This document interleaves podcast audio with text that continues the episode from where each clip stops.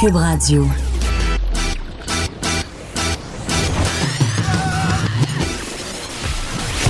Pour elle, il n'y a jamais de mauvaise question. De 13 à 15. Les effronter. Avec Geneviève Peterson.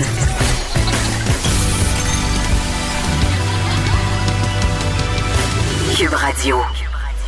Bon jeudi tout le monde, j'espère que vous allez bien. J'espère que le vent ne vous a pas emporté si vous habitez la région, euh, la grande région métropolitaine. Pour vrai, j'ai failli m'envoler en venant animer cette émission. Ils vendent tellement, tellement, tellement, et c'est un peu décourageant parce qu'en sortant de chez moi, c'était comme une scène de film de fin du monde. Vous savez quand euh, il y a toutes sortes d'affaires bizarres qui roulent dans les rues à cause de cataclysmes naturels, c'était vraiment ça. C'est le jour évidemment euh, chez nous de la récupération des vidanges et avec le vent ça s'en va partout. Et là, euh, je me disais, Colin, personne ne va aller ramasser ça. Il y avait juste un bon petit monsieur qui était complètement alarmé par la situation qui se promenait dans ma rue essayant d'empêcher les boîtes de croquettes, euh, les boîtes de tampons, les boîtes de jus, les cartons de lait. Euh, de rester, de s'éparpiller un peu partout. Et là, évidemment, la température déchaînée suscite quand même quelques problèmes. Il y a beaucoup d'abonnés en ce moment d'Hydro-Québec qui n'ont pas de courant chez eux. Midi aujourd'hui, il y avait environ 140 000 clients d'Hydro-Québec qui étaient privés d'électricité. le plus fort nombre de ces personnes-là, évidemment, sont sur l'île de Montréal. 45 000 ménages environ qui sont plongés dans le noir. Bon, là, je dis dans le noir, mais on est le jour. Donc, c'est pas si pire. Je dois vous avouer que ma principale préoccupation en ce moment, je ramène tout à moi, comme vous savez. Je me demande si ma mijoteuse va arrêter de marcher. c'est une chez nous parce que je veux être sûre que j'arrive ce soir avec mes trois enfants puis qu'on aille un souper. Donc, ça fait partie euh, de mes inquiétudes. J'espère euh, d'ailleurs que mon équipe de recherche va venir au courant euh, pendant toute l'émission, à savoir si on manque de courant dans Rosemont, hein, pour savoir si justement cette mijoteuse, ma mijoteuse, va pouvoir faire son travail. celui que je vous demande, puis j'en profite pour faire une confession. Avant, je trouvais ça vraiment quétaine, les mijoteuses. Je jugeais les gens qui les utilisaient. Je disais, mon Dieu, il faut-il avoir pas de vie pour avoir une mijoteuse puis partir son repas avant d'aller travailler. Et là là, et là là. Je jugeais sans savoir. C'était avant de devoir concilier 48 jobs et trois enfants. Maintenant, j'ai une mijoteuse euh, qui a un petit bouton fondu par ailleurs parce que je l'ai laissé trop près du poêle au gaz, mais je l'utilise allègrement. Jugez-moi, jugez-moi. Euh, on célèbre euh, un autre anniversaire aujourd'hui. bon, on a célébré le un an de Cube Radio aujourd'hui, hier, pardon avant hier, je suis même allée. Euh, mais ça fait un an que le cannabis a été légalisé au Canada. Ça nous a fait ben, ben peur. on en a beaucoup parlé. On a fait plein d'émissions là-dessus. On a reçu plein d'experts. On capotait avec ça. On se disait, bon, est-ce que le gouvernement euh, de Trudeau est allé trop vite? On parlait aussi euh, des disparités euh, aussi entre le fédéral et les provinces parce qu'évidemment, les provinces ont le droit de faire ce qu'elles veulent dans ce dossier-là. Donc, c'était pas la même affaire partout. Même les villes s'en sont mêlées. Bref, c'était un gros foutoir, cette affaire-là. Et là, on se demande, un an après, est-ce que nos craintes étaient fondées? Est-ce que nos peurs étaient justifiées? Je vais avoir le docteur Robert Perrault, c'est un médecin psychiatre. Euh, à la direction de la santé publique de Montréal. C'est d'ailleurs lui qui est responsable du développement des politiques publiques en matière de cannabis. Et on va se demander justement, on a-tu eu peur pour rien? C'était-tu comme un peu notre bug de l'an 2000? Je suis partagée, moi, parce que, évidemment, euh, comme je disais, je reçois plein de monde ici euh, qui sont inquiets, des parents surtout. On a vu plein d'histoires de jeunes qui sont aux prises avec des problèmes euh, de dépendance. En même temps, ça semble assez bien géré par la SQDC. Un truc qui n'a pas l'air, par contre, assez, en tout cas, très bien géré, c'est les, les déchets. Là, je fais référence à un article d'Hugo Meunier qui est sorti sur Urbania aujourd'hui pour célébrer justement ce premier anniversaire de la légalisation du cannabis. Sérieusement, allez voir ça, ça vaut la peine. SQDC, un an de gaspillage est le titre de l'article. Et là, Hugo Meunier est allé fouiller dans cinq succursales, dans les poubelles de cinq succursales, dont celle de la plus populaire qui est située euh, aux angles des rues Sainte-Catherine et Metcalfe à Montréal, évidemment. Et on peut voir des bennes remplies à rabat de contenants de carton, de contenants en plastique, euh, des papiers d'emballage aussi transparents. Bref, on le sait, on l'a déjà vraiment dénoncé souvent à l'émission euh, à la SQDC, il y a vraiment un problème de suremballage. Puis en même temps, euh, ben, ils n'ont pas le choix parce que c'est la loi qui demande ça. Et c'est un peu, euh, c'est un peu quand même ironique quand on sait en ce moment à quel point on est obsédé par la crise climatique, à quel point on tente de faire des efforts collectivement pour réduire justement notre consommation de déchets, recycler, composter. Et là, euh, tu sais, on voit toutes ces personnes-là qui, se rendent à, la SQDC pour acheter des produits de cannabis de façon totalement légale, mais quand on leur pose la question, les consommateurs sont un peu outrés. Puis ce qu'ils nous disent, en fait, ce qu'on apprend dans l'article sur Urbania, c'est que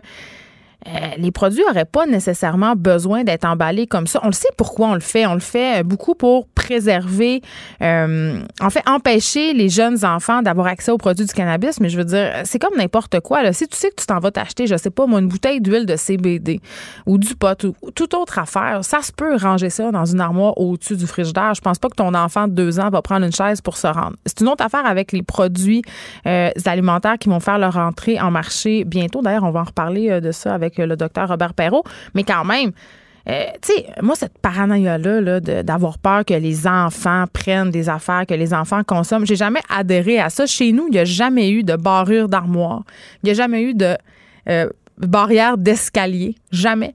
Je n'ai jamais rangé les produits ménagers euh, ailleurs. J'ai jamais comme serré mes médicaments dans un armoire cadenassé à triple tour. Non, moi, j'ai vraiment un bon truc, là je surveille mes enfants. Capoté, hein? Je les surveille. Je les, je les empêche de manger les petits tête pots qui ressemblent à des bonbons. Ça se peut pas que mon enfant se mette ça dans la bouche parce que moi, mon enfant d'un an et demi, je le guette. Facile de. Donc, je trouve ça un peu. C'est un peu des coups d'épée dans l'eau, selon moi. Mais allez voir ça. Euh, les poubelles de la SQDC, c'est pas mal. Euh, c'est en tout cas, ça va un petit peu à l'encontre de tout, euh, de tout ce qu'on fait la promotion en ce moment, c'est-à-dire les, les, belles valeurs environnementales. Master Bugarici est là avec nous aujourd'hui. Il va nous parler de la communication via message texte et via aussi les réseaux sociaux avec nos enfants surtout à l'adolescence. Est-ce que c'est une bonne façon, si on veut, euh, de garder un lien ou parfois même d'en créer un? C'est-à-dire, on utilise leur façon de communiquer pour communiquer avec eux autres. Moi, je dois tout de suite le dire, ça m'arrive régulièrement. Moi, j'ai créé un groupe euh, sur iMessage chez nous, puis euh, ma fille de 9 ans et ma fille de 12 ans en sont membres et je les texte, viens souper. C'est pas une joke. Ils sont dans la chambre environ à 5 mètres. C'est plus efficace si je les texte viens souper que si je les appelle huit fois viens souper. on, va, se poser la question. C'est pas si normal, je sais pas si c'est pas normal, mais moi je, sais en tout cas que j'ai des conversations quand même assez intenses et vraies avec ma fille plus vieille via texto. On parle euh, souvent de sujets qui la gênent en vrai, mais par texto, on dirait qu'elle est plus willing. Puis je pense que c'est pas juste une impression parce qu'on recevait euh, la semaine dernière euh, quelqu'un de chez Tel Jeune. Puis on sait que chez Tel Jeune, maintenant, on a la fonction texto. Puis elle nous disait ça. Les jeunes, euh, par texto, ils sont beaucoup plus sont moins gênés, ils abordent plus vite les sujets, euh, ils ont moins peur de, de faire rire d'eux autres. Donc vraiment, ça fonctionne. On va en parler avec Master Bugarici. Ça peut aussi donner lieu à des dérives, évidemment. Et là, euh, Pamela Dumont sera là aujourd'hui avec sa fameuse chronique en isme. Et là, tandis que les militants du groupe Extinction Rebellion continuent de manifester à travers le monde, elle va nous parler d'éco-terroristes. Ça fait beaucoup réagir, ce sujet-là. J'entendais d'ailleurs, euh, j'en parlais la semaine dernière, des experts qui disaient, écoutez, là, des actions euh, de désobéissance civile non violente, euh, il, y en a, il va en avoir, mais ce qu'on risque de voir poindre à, très court terme quand même, ce sont euh, c'est du terrorisme écologique. Justement, ce sont des militants écologistes qui vont se radicaliser et qui vont finir par utiliser utiliser la violence. Vraiment, plusieurs experts s'entendent pour dire ça et je dois dire que je, suis assez d'accord. Ça m'étonnerait pas euh, parce qu'il y a vraiment un sentiment généralisé d'impuissance, un sentiment que les gouvernements sont, sont pas sensibles, qu'on fera rien, qu'il va falloir avec. Euh, ça va prendre un coup d'éclat. C'est vraiment ce que ce qui ressort de, de toutes les personnes à qui je parle à propos d'écologie, les jeunes ou moins jeunes, tout le monde s'entend pour dire qu'on va s'en aller vers des actes de plus en plus radicaux. On va voir Mathieu Dugal, euh, que vous connaissez sûrement, animateur à Radio-Canada, euh, grand, euh, grand vulgarisateur scientifique je dois le dire, quand même très apprécié, qui a animé durant plusieurs années une émission de radio consacrée au numérique. Et il signe avec Fabien Lozac, qui collabore à cette émission depuis, mon Dieu, 2010, depuis les débuts de cette émission. un livre qui s'appelle L'encyclopédie anecdotique du web.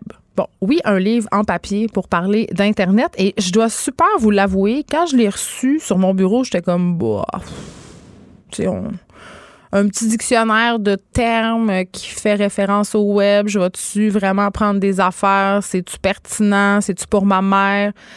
Pour vrai, là, j'ai traversé ce livre-là. C'est vraiment un livre très intéressant. On apprend plein d'affaires.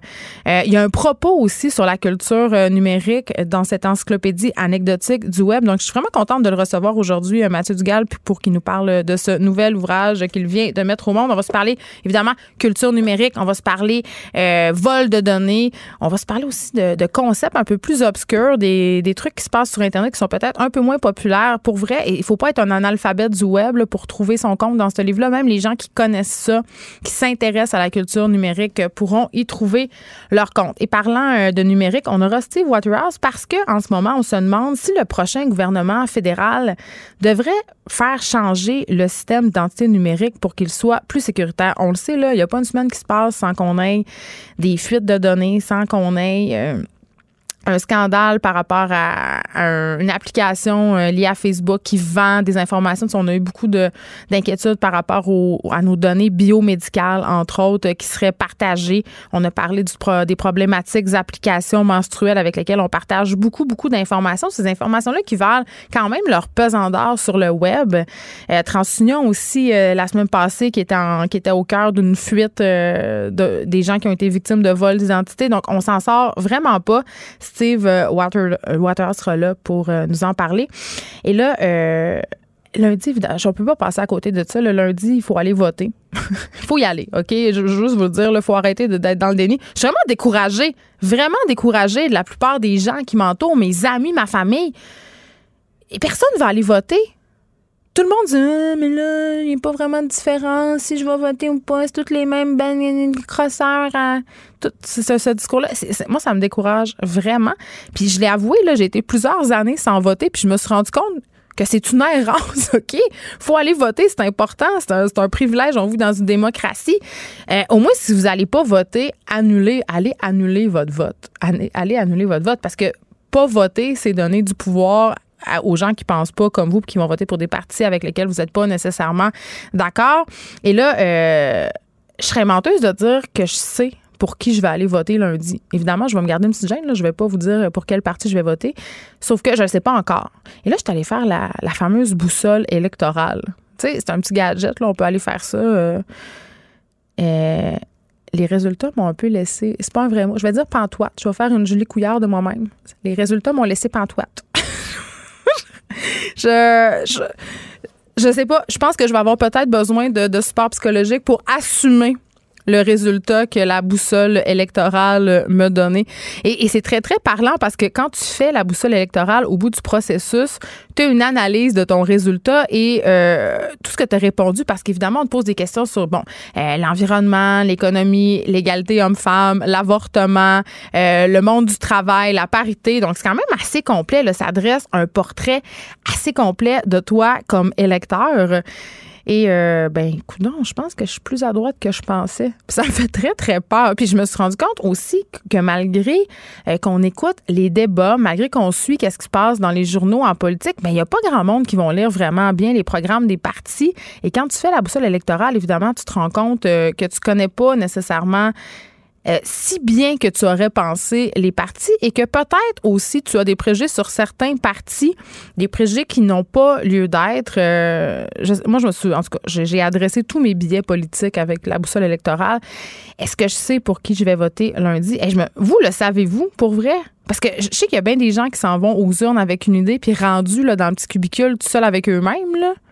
Parce que là, personne ne va le savoir pour qui tu vas voter. Ben, ils changent d'idée.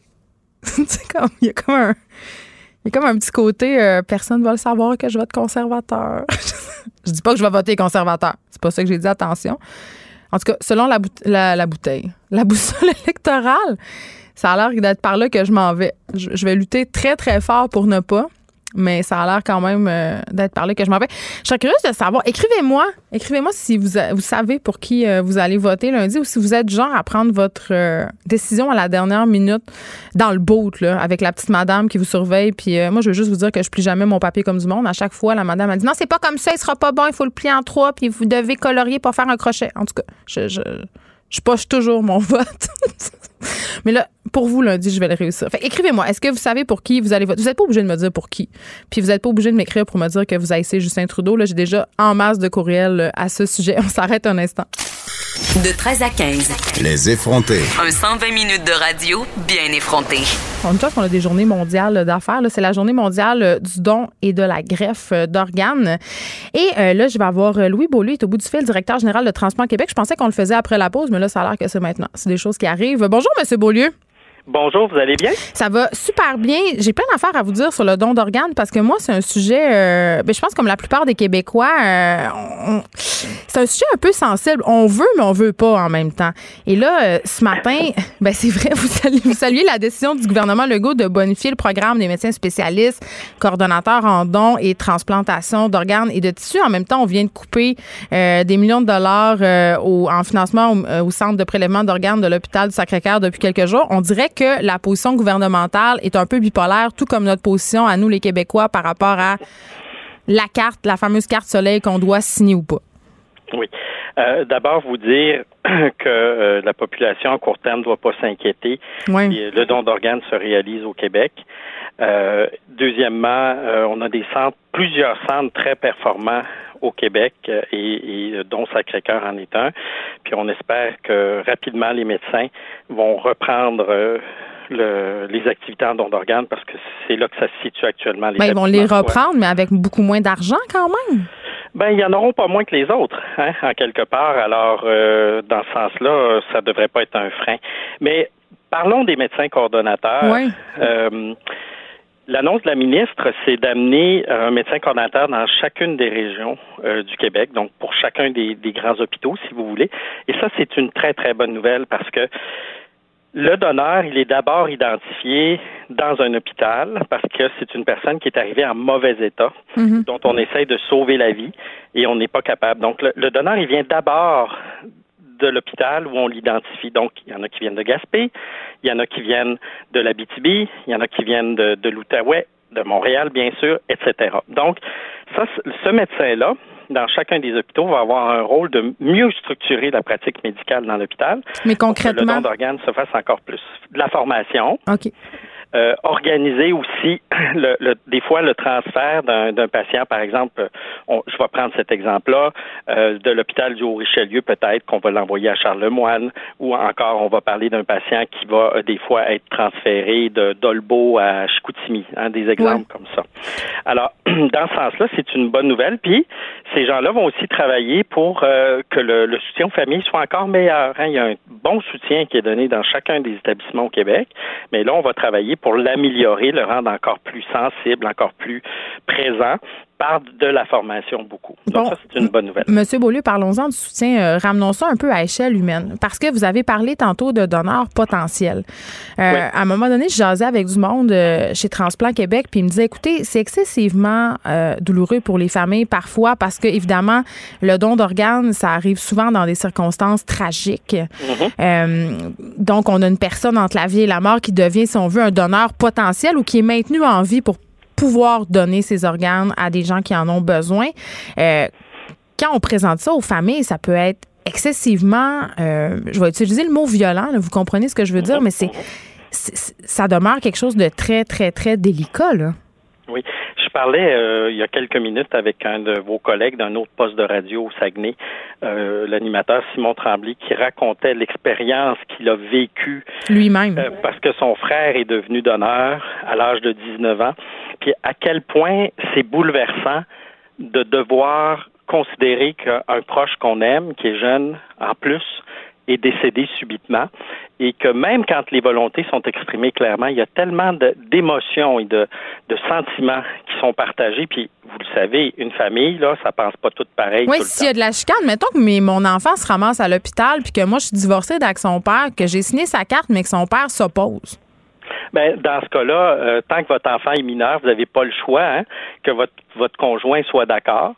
Euh, et c'est pour ça qu'on préconise beaucoup que les parents, peu importe leur statut, parlent de ce qu'ils veulent d'abord pour eux, autant que possible, Hmm. puis après ça, qu'ils parlent de, de ce qu'ils voudraient pour leur enfant, parce que euh, il y a beaucoup de parents qui vont dire juste penser que euh, mon enfant pourrait décéder, je veux même pas penser à Non, mais moi, c'est mon cas. Je suis même pas capable de la signer, la, la carte d'assurance maladie. À Lando, je l'ai fait signer par le père de mes enfants. J'étais pas capable. Ben, et, vous n'êtes pas seul là-dedans. Euh, puis ça veut pas dire que vous n'êtes pas favorable aux dons. Non, j'étais juste pas capable de la signer. Je l'ai fait signer. C'est ouais, je pouvais pas envisager ça. Alors, l'important, je vous dirais, c'est que, que comme parent, vous soyez le plus possible au même endroit. Si jamais cette situation-là survenait, Hmm. puis heureusement, elle est rare, elle est rare pour de perdre un enfant au Québec. Il y a, il y a 1000 décès de gens en bas de 18 ans au Québec. Mhm. Bon, on est juste content de ça, mais c'est sûr que quand on est de l'autre côté, puis que notre enfant entend un cœur ou des un foie ou des reins, euh, ben on trouve toujours le temps excessivement long. Donc, que le don puisse se réaliser chez les enfants, c'est quand quand on en arrive là, c'est souvent dit par les parents après coup que ça les aide à trouver du sens à quelque chose. À, une- à la perte qu'ils ont vécue. qui ont vécu, oui. Donc, c'est sûr que c'est important euh, d'accueillir les familles, de de- de d'abord laisser encaisser un petit peu la mauvaise nouvelle, puis après ça, de revenir avec la question du don. Puis quand on a mis ça par écrit, puis si possible dans un des registres, comme celui de l'assurance maladie ou les Ouais. notaires, ben ça, ça laisse une trace écrite euh, qui est mieux parce qu'elle dure dans le temps, puis on peut, nous, la consulter à distance au moment approprié, puis au besoin imprimer le document, puis le montrer à la famille, dire, Donc, c'est ça, s'il y a un conflit familial. Ça peut aider de se ramener à la volonté de la personne. Puis on l'a vu dans des familles que c'est comme ça, je vous dirais que ça s'est rattaché à ce moment-là. En terminant, M. Beaulieu, on sait que chaque année, il y a des gens qui décèdent sur des listes d'attente, malheureusement. Euh, il y a certaines personnes qui croient que le don d'organes, ça devrait être obligatoire. Est-ce que chez Transplant Québec, euh, vous seriez en faveur d'une législation? Moi, je, je vous dirais que euh, c'est un sujet dont il va falloir discuter bientôt. On Ah pense oui? qu'il faut améliorer la législation, c'est-à-dire la question du consentement. Elle revient Mm. constamment. C'est et euh, il- on, on espère nous qu'il y ait des, des améliorations au plan des normes de, de la législation. Mais ce que nous disent les pays plus performants au monde, qu'ils soient ou non de, de consentement automatique ou de consentement euh, individuel, c'est que la formation des professionnels sur le terrain, parce qu'ils sont il y a peu de donneurs en absolu. C'est 450 personnes pour tout le Québec par année. Ça, c'est le nombre de donneurs d'organes au total qui, qui pourrait se réaliser. C'est pareil partout dans le monde. la statistique est, équivalente. Et euh, la formation, donc, former, former, puis mieux organiser les services. Puis le médecin coordonnateur en don d'organes, ça va être un de ses rôles capitaux. C'est deux rôles capitaux. Former, puis aider à mieux organiser la façon dont les choses doivent se passer pour que le don d'organes se réalise à chaque fois Oui, parce qu'on agit quand même dans un laps de temps très court, là, donc c'est pas long pour que faire accepter tout ça euh, à des gens qui sont souvent en état de choc. Moi, j'en reviens toujours à ça. Là. Oui. Puis c'est pour ça qu'on encourage les gens, même si ça apparaît un sujet difficile, de, de dire ce qu'ils veulent à leurs proches, puis dire oui, je le sais, là, c'est pas agréable, ça vous oblige à penser à ma mort, mais moi, pour moi, ça serait important de faire du bien. Puis si jamais c'était ma fille ou moi qui avait besoin d'un don d'organe, ben j'aimerais ça que quelqu'un ait pu le faire parce que il y a des gens qui vivent avec euh, un cœur, des poumons, un rein, euh, des, un foie depuis 15, 20, 25, 30 ans. C'est- C'est une autre vie, finalement. Louis Beaulieu, merci. Vous êtes directeur général de Transplant Québec. Je rappelle que le 17 octobre, c'est la journée mondiale du don d'organes et de la greffe. Sans parler, c'est sûr, c'est, tellement la solution, mais on le sait, on a de la misère à se parler de bien des affaires. Euh, des couples qui sont ensemble depuis des années, un décède, on se rend compte qu'il n'y a pas de testament, que personne n'a parlé de rien. On, on a de la misère à parler de ces sujets tabous-là. Et moi, c'est drôle parce que ma mère vend de l'assurance vie et elle dit toujours à ses clients, c'est pas parce qu'on parle de la mort que la mort arrive. Tu sais, je trouve que c'est une parole très sage, mais encore une fois, je suis pas capable de signer la carte de don d'organes de mes enfants. Je l'ai fait signer par leur père. Donc, ça témoigne quand même du, malaise puis de, de la charge émotive qui est autour de cette question-là, mais c'est important euh, de le faire. Geneviève Peterson, la seule effrontée qui sait se faire aimer. Jusqu'à 15, Vous écoutez Les effrontés. Bon, ça fait un an que le cannabis a été légalisé au Canada, le gros méchant loup. On a tellement eu peur, on s'est tellement euh, posé de questions, mais là, on se demande, est-ce que nos craintes euh, étaient justifiées concernant justement cette légalisation-là? J'en parle avec le docteur Robert Perrault, médecin psychiatre à la direction de la santé publique de Montréal. Bonjour, docteur Perrault. Bonjour. Écoutez, euh, quand même, là, sur toutes les tribunes, euh, depuis un an, on entendait beaucoup de peur, beaucoup d'inquiétude par rapport à cette légalisation qui s'est fait rapidement, on peut pas s'en cacher. Euh, comment ça se passe un an plus tard? C'est quoi le constat? C'est intéressant que vous parliez de, de part euh, publique comme ça, parce que c'est ce que j'ai rencontré, moi, dans les corridors des institutions que je fréquente. Euh, quand il était question de la légalisation du cannabis, tout le monde m'approchait d'abord avec des craintes personnelles. Et à mesure que les gens en apprennent plus sur le cannabis, ses propriétés, et qu'ils apprennent que euh, le cannabis n'est peut-être pas aussi dangereux qu'on qu'on le croyait, ces craintes-là tendent à s'atténuer. C'est ça qui se passe du côté de du côté de la légalisation. Euh, il n'y a pas eu d'augmentation de consommation significative. Parce que ça, c'était la peur. les gens de 45 ans. Ouais. Mais c'est ça parce que euh, ce qu'on avait peur, on parlait notamment beaucoup des jeunes. Euh, c'est intéressant ce que vous dites par rapport aux gens de 45 ans et plus parce que moi je l'ai vu dans mon entourage étant donné que c'est légal maintenant. les gens qui ne voulaient pas en consommer pour des raisons éthiques peuvent se rendre à la SQDC puis en prendre légalement. Donc, c'est peut-être pour ça que ça a augmenté chez les personnes euh, plus âgées. Oui, puis il y, a, un phénomène aussi de gens qui, euh, dans leur jeunesse, ont consommé du cannabis, qui avaient ah. arrêté de le faire, qui sont curieux, ils ont le goût d'essayer. Euh, il y a aussi l'autre question, vous avez certainement vu passer le fait que le CBD était devenu très populaire. Alors, il y a des gens qui étaient curieux d'essayer ça pour aider à se détendre, pour oui, aider ça calme l'anxiété, oui. Ben oui, c'est ça. on a prêté beaucoup de propriétés au CBD. Alors, c'est très difficile pour nous actuellement de voir très clair dans ces données-là. Tout ce que je peux vous dire, c'est qu'on est un peu moins inquiet, mais on est toujours aussi intéressé de suivre en détail l'évolution de ce dossier-là, savoir qui consomme quoi. Ben c'est ça, c'était un peu comme notre bug de l'an 2000. On a beaucoup eu peur, mais finalement, il s'est pas passé grand-chose. C'est ce que vous, c'est ce que vous me dites. Effectivement. Ben, il, euh, il faut en même temps qu'on ajuste nos, nos, lunettes pour voir ce qui se passe parce que c'est beaucoup plus fin que ce qu'on anticipait. On anticipait la catastrophe, c'est pas ça qui se passe. Euh, maintenant, comment ça s'inscrit dans la vie quotidienne des gens, euh, on va le savoir à mesure qu'on va être en mesure qu'on va avoir des résultats de nos études. Euh, il s'en vient euh, la question de la légalisation des produits comestibles. Oui, ça, ça vous euh, inquiète ou pas? Ben nous, ça nous préoccupe parce que les produits comestibles, on connaît pas grand-chose là-dessus. On connaît pas grand-chose sur la façon dont les gens apprennent à s'en servir. vous savez probablement que le délai d'action est beaucoup plus long. Ça prend beaucoup plus de temps avant de ressentir le buzz du cannabis. Parce que c'est dans l'estomac? C'est dans l'estomac et c'est très individuel. Ça varie beaucoup d'une personne à l'autre. Alors, on, on, veut aider la population à comprendre ces choses-là puis à adopter des pratiques qui vont réduire les risques. C'est ça qui est notre préoccupation principale dans ce dossier-là. Oui, puis on sait aussi que une des préoccupations euh, partagées par les autorités, en guillemets, c'est la combinaison cannabis, alcool, autres substances, conduite automobile. Ça, euh, Oui, le cannabis-alcool, c'est pas une bonne idée. C'est toujours, euh, c'est des, des, substances qui ont des effets presque contraires. Il y en a une qui nous calme et nous ralentit, puis l'autre nous rend plus excités et excitables. Hmm. et elle se potentialise jusqu'à un certain point. Alors, je pense que la, la bonne idée, tant qu'à consommer, c'est de choisir, comme ils disent en anglais, choisir son poison, en prendre un ou l'autre, mais les deux en même temps, c'est dangereux. Et là, avec les comestibles, comme ça prend du temps à agir dans une fête un soir, ben, il n'est pas impossible qu'on se mette à boire de l'alcool, puis sans s'en rendre compte, à un moment donné, on a l'effet croisé. Bon, là, on se parle de tout ça. Évidemment, ce sont des choses qui doivent se produire entre adultes consentants, mais je veux qu'on se parle des jeunes parce que c'était quand même au centre de la peur collective. Là, vraiment, on avait peur qu'il y ait une, explosion de la consommation. Si c'est pas le cas, vous venez de nous le dire. Par contre, la semaine passée, euh, j'avais ici à mon émission la directrice des maisons, Jean Lapointe. Euh, ils ont mené un sondage sur la consommation consommation de cannabis chez les jeunes et auprès des parents. Et le trois quarts des parents demeurent très inquiets par rapport à la consommation de cannabis et surtout, ils ne savent pas comment aborder la question avec leurs enfants, surtout depuis que c'est légal, parce que c'est comme si, en quelque part, on venait banaliser et cautionner.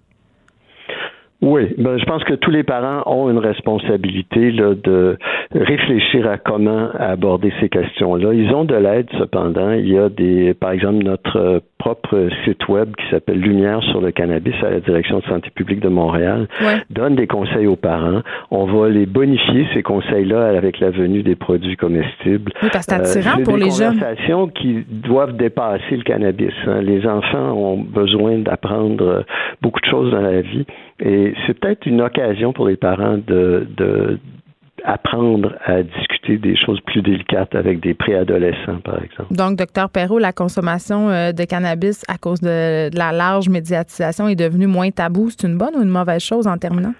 Ah, écoutez, le, le temps va nous le dire.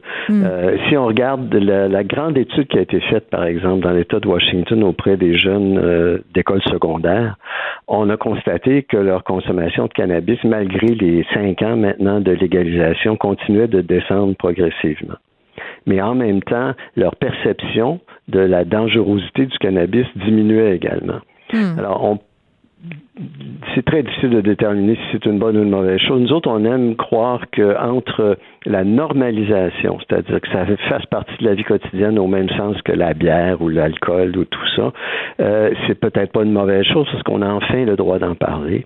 On n'est pas obligé de le cacher, puis on doit arrêter de donner des conseils d'interdiction dont on sait qu'ils fonctionnent pas. On peut contrôler davantage la qualité des substances aussi, j'imagine. Mais la banalisation, là, de dire que c'est rien puis que c'est pas dangereux, c'est une responsabilité d'éducation qu'on a. C'est pas vrai. C'est pas une substance neutre, évidemment. Docteur Robert Perrault, merci beaucoup d'avoir parlé cannabis avec nous. Vous êtes médecin psychiatre à la direction de la santé publique de Montréal. Geneviève Peterson, la seule effrontée qui sait se faire aimer. Jusqu'à 15, vous écoutez Les effrontés. Master Bugarici, Jen Peterson. on a eu euh, l'idée de ton sujet de chronique à cause de la fête de Cube parce Ouais. qu'on était ensemble dans un, dans un 5 à 7 et tu textais ton fils. Ouais. Euh, puis là, on se parlait, puis tu y répondais en temps réel. Puis j'étais comme, mais qu'est-ce que tu fais? Tu sais, puis tu me disais, ben là, je le texte, puis il te partageait une chanson. Puis j'étais là, mais tu l'as-tu écouté? Comme, non, mais c'est pas grave. je veux juste comme préserver le lien. Puis on s'est mis à se parler toutes les deux de la façon dont on se servait des médias sociaux pour garder ou même créer, si on veut, une espèce de lien privilégié avec nos ados. Ouais. Puis moi, en fait, j'ai découvert ça sans le vouloir, en fait, puis c'est à cause de l'Halloween. Hein? en- ben ouais, c'est niaiseux. Enfin, enfin c'est l'Halloween, j'aime ça l'Halloween, tu sais, puis devine pourquoi, j'aime ça me déguiser avec mes enfants. T'es un peu toujours déguisé quand même, avec tes grosses lunettes. C'est un peu vrai, mais en fait, j'aime ça, j'aime ça le trip des thèmes, puis qu'on vire fou Moi un aussi, peu avec ça. ça. Ben oui. Puis mardi passé, ben, je demandais à mes, à mes enfants en quoi ils allaient se déguiser à l'Halloween. Hey, mon Dieu, j'espère qu'ils n'ont pas lu la liste des costumes interdits par folie pa- passagère parce qu'on n'a plus le droit de se déguiser en rien. Je l'annonce. Puis, pour te faire un bon lien aujourd'hui, je me, je me suis dit- j'ai décidé que j'allais séparer ça en trois, puis avec mes trois kids, parce qu'avec mes trois kids, j'ai une communication complètement différente. Ils n'ont pas le même que- âge non plus. Exactement. Puis pour commencer avec mon plus jeune, tu sais, Oli, quand je lui demande ça, Oli, Oli a 9 ans. Fait que Oli, quand je lui demande en quoi il se déguise, Attends, ça- attends, là, je suis mêlée. Oli, c'est-tu ton plus vieux? c'est le plus jeune. OK. Oli, Oli, quand je lui demande ça, ça prend deux secondes. Puis Oli me dit, papa, je m'en fous. On va se déguiser en n'importe quoi. Il dit, je vais fouiller dans tes vêtements. Puis on va se faire, un, on va faire un kit. Puis il dit, il n'y a pas de stress avec ça. Tu sais, Oli, là, c'est un easy going. Il n'y en a pas de problème. Fait que c'est le fun avec lui à ce niveau-là. Tu sais. Puis Oli, c'est un petit garçon très, euh, très simple. C'est un sportif, mais un petit gars très, très simple. Évidemment, lui, il en a un Messenger, mais on s'en sert absolument pas parce qu'il répond pas. Il a pas le temps. L'avantage avec Oli, c'est qu'on communique super bien. Parce que son âge, il est encore très dépendant, évidemment, de ses parents. Puis encore, évidemment, mes deux autres aussi, mais Oli, par son âge, beaucoup plus que les deux autres. Puis Oli, c'est super simple. Ça fait longtemps que je l'ai compris. Oli, si tu lèves pas le ton, si tu te fâches pas, Oli, quand il se fait mal, il va venir te le dire. S'il y a de la peine, il va venir te le dire. Si tu cries, Avec lui, c'est facile euh, de communiquer, mais il faut que tu faut que tu chill. S'il faut que tu le prennes doucement. Avec Oli, j'ai toujours déposé un genou à terre, au sol, quand je lui parlais, surtout plus jeune. Il pourrait être à sa hauteur. pour être à sa hauteur. Puis si tu lui parles doucement avec Oli, il n'y en a pas de stress. Fait que pour lui, les communications à ce niveau-là, c'est facile. Puis son Messenger, il y en a un, mais j'ai envoyé huit messages, puis il m'a jamais répondu. C'est-tu marqué vu? oui, il me laisse Oh des non! Oui. Pire affaire. Puis, en fait, j'avais ça, c'est avant, que- c'est avant que j'aie ma, ma nouvelle copine qui m'a fait remarquer ça, les vues, ça me dérangeait pas avant. Mais elle, quand j'en ai laissé, elle me l'a dit. Finalement, je comprends le. je Hey, comprends- non, non, Ouais, hein. c'est illégal. Je le fais plus. T'as une heure pour me répondre. si tu m'as pas répondu en dedans d'une heure, Steven Spielberg s'empare de mon cerveau et là, je commence à me faire des scénarios. Il est fâché, il veut plus me parler, il veut pas être mon ami. Euh, tu sais, comme, name it. Tout ça. Vu, c'est non. Puis ma fille, ma fille Maëlie, ma fille, elle, elle me répond, elle, je vais me déguiser en mime. Elle me dit, je vais me maquiller en blanc, on va se, on va se mettre du linge noir et blanc. Puis elle dit, OK, en mime, pas en mime. non, en mime. Mais ouais, je la trouvais, ouais. trouvais vraiment. euh, J'étais comme, oh, elle est vraiment 2.0. Hey, en fait, tu dis ça, puis elle m'a-tu dit mime, j'ai compris mime, je suis assez attardé. Je vais lui C'est ça que redemander. c'est ça. Voir que tu veux déguiser en mime, Master.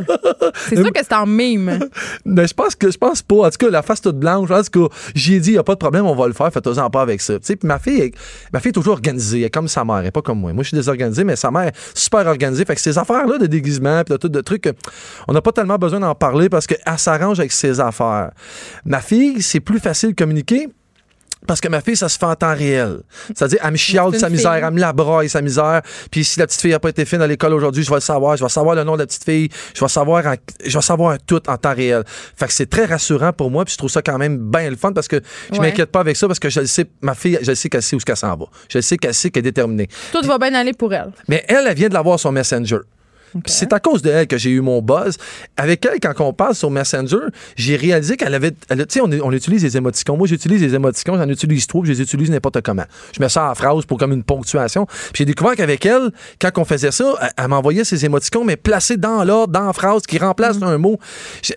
Est super créative quand on fait ça, puis on communique super bien. J'ai pas, comme je te disais, j'ai pas de difficulté à communiquer avec elle. Fait que ça se passe quand même bien. Mais on l'utilise de cette façon-là. Fait que quand elle m'envoie des chansons, l'autre soir, t'as vu, c'était mon garçon. Mais ma fille, elle le fait souvent. Elle va sur YouTube, elle m'envoie de ses chansons. Je trouve ça le fun qu'elle m'envoie, qu'elle prenne le temps, elle est en train d'écouter des vidéos YouTube. Puis évidemment, ce que je te raconte là, je vois ma fille une semaine sur deux. Puis quand on fait ça, elle est chez sa mère. Ben oui, mais c'est ça que moi je trouve cool. Parce que moi, mettons, euh, ben, je suis séparée moi aussi, évidemment.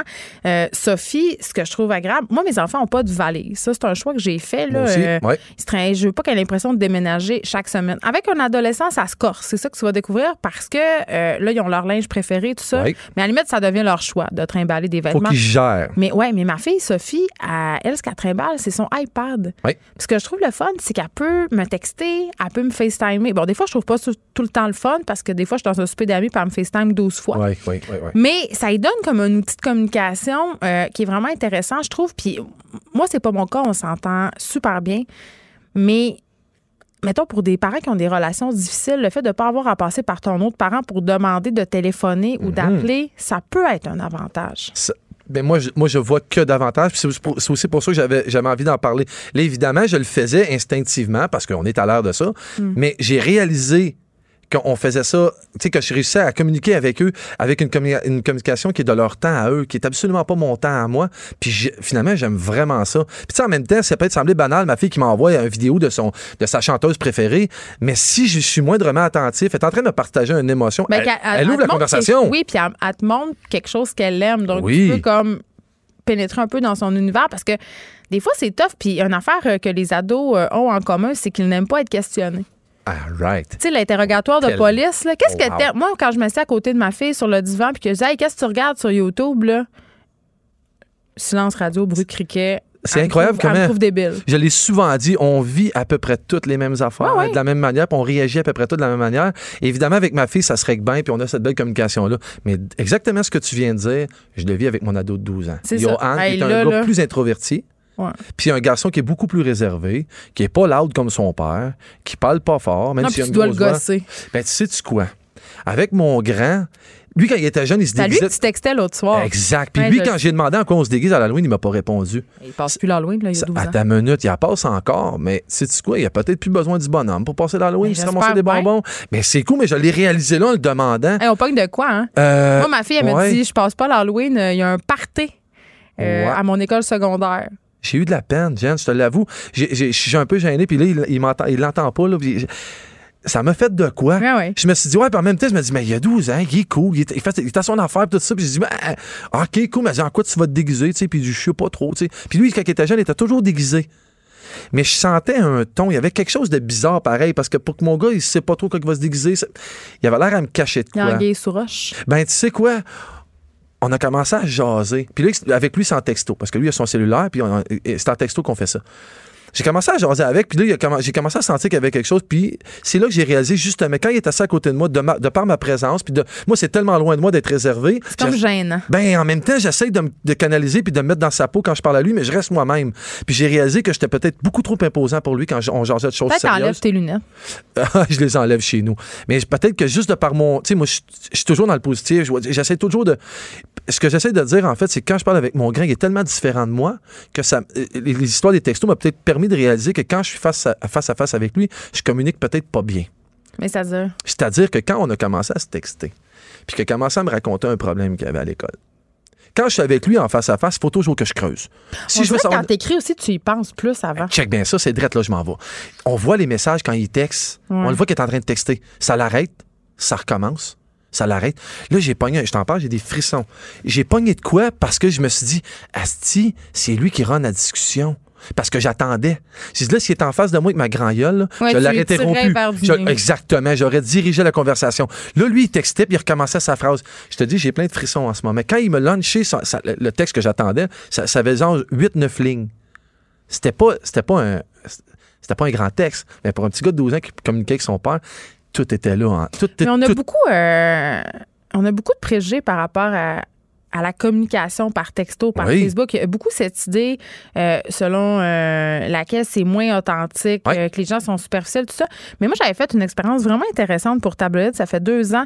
J'avais fait se dater des personnes, des personnes qui ne s'étaient pas vues. OK? Ils n'avaient aucune idée Wow. c'était qui. tout ce qu'on avait, c'était une adresse. Donc, ces personnes-là ont entretenu une correspondance pendant un certain nombre de temps. Puis après, quand je leur ai reparlé de leur expérience, bon, ils avaient trouvé ça moins hot qu'ils pensaient au départ parce que, évidemment, euh, parce que c'était par lettre. OK? Ouais. Fait qu'il y avait beaucoup de mise en scène parce que tu as le temps d'y penser, ça s'en va par la poste. Mais on avait eu cette discussion-là par, euh, par rapport au texto parce qu'on se disait, euh, tu sais, souvent, aïe, aïe, puis on a déjà parlé de ça ensemble, les gens en texto sont TV, là, trois phrases, puis t'envoies une photo de leur sein. Là, Ouais, je veux ouais, dire, ouais, ça, ça vient très vite intime. Puis ça, puis parce que tu es derrière un écran, justement, il n'y a pas cette, cette espèce de gêne.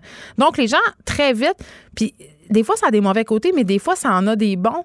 Quand c'est le temps de se confier, Ben oui. tu sais, moi, combien de conversations j'ai avec des amis euh, sur Messenger où Ouais. je vais dire des choses pas mal plus vulnérables puis vraies que si on était au restaurant en train de boire du vin?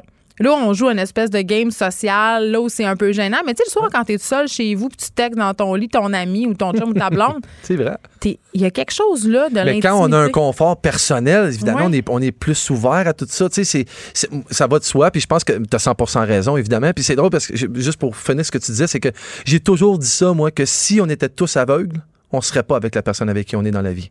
Nos yeux nous... Ah ouais. Nos yeux jouent des Nos tours. yeux nous jouent des tours. Ben oui, c'est clair que nos yeux nous jouent des tours. Parce qu'on va aller Ah, vers quelqu'un... qu'on est attiré vers la beauté physique, c'est ça Ouais, que tu veux ben, dire? oui, ben, tout à fait. Puis si- je dis pas qu'il faudrait qu'on se mette à juste se dater en, en se textant, mais il y a quand même un côté très réel à ça, puis qui est, qui est à l'essentiel. Puis pour pouvoir revenir à mon grand, c'est que moi, ça m'a permis de réaliser ça. Ça m'a permis de réaliser que finalement, quand on était face à face, ben, je les lidais les conversations. Puis, que puis moi, je me trouve bien ouvert, puis je me il y a trouve beaucoup bien de cool. monde qui tombe en amour sur Facebook avant même de se voir. Ben oui. Combien d'histoires C'est du pas, genre? Si, c'est pas si con que ça. Ben, dans la plupart des divorces, Ouais. maintenant, Ben oui. Facebook est impliqué. Ben, c'est Parce que-. Tu sais, t'es chez vous, tu ça va mal, là, tu retrouves, je le sais-tu, moi, ton chum secondaire whatever, tu, tu commences à parler avec un gars, une fille, et là, très vite, ça devait des longs échanges. C'est ça que je parlais l'autre fois avec mon chum. Tu sais, pour te connaître avant, là, fallait, surtout si t'étais en couple, mettons, là, fallait Ouais. que tu te donnes rendez-vous, c'était compliqué, fallait aller à des places. Là, à Ben cette ouais. heure, tu peux tout faire ça avec Ouais. ton téléphone. Tu peux en régler ben, ben, ben des affaires avant d'être un couple en soi. Mais tu peux hein? régler ben, ben, ben des trucs. Moi, je ne vois que du positif. Ben en non, il y a des dérives. Mais non, mais c'est, comme dans tout, c'est dans l'abus. Ouais. C'est dans l'abus que ça devient. Quand c'est simple, c'est bien fait. Il y a ben, des gars qui ont tout 10 000 dossiers ouverts sur Facebook pendant que leur bon était assis sur le divan. Ça, c'est pas de ça qu'on parle. C'est pas de ça. On se parle de relations euh, qui se développent, qui, qui sont authentiques par texto. Tout à fait. Puis Ça- moi, dans ça mon peut être avec les enfants, comme tu viens de dire, ça peut être avec ton chum ou ta blonde. Moi, des fois, j'aime mieux régler quelque chose par texto. Ouais. Euh, qu'en vrai, parce que j'ai un caractère, je pense que c'est pas une surprise, Ouais. un peu impulsif. Fait que Ouais. quand je l'écris, c'est moins pire. Mais non, mais puis avec les enfants, le rapport de, de- c'est le rapport personnalité, tout ça, c'est avec nos enfants, c'est grand, ça, c'est gros. Puis mes, mes trois enfants sont extrêmement différents un Puis on de leur parle sur leur terrain. Le Voilà. langage qu'ils sont à l'aise de Voilà. parler avec un outil qu'ils utilisent chaque jour. Fait qu'en terminant, moi, quand mon gars m'écrit puis je suis dans un restaurant puis il m'envoie une toune, je m'en balance avec qui je suis assis.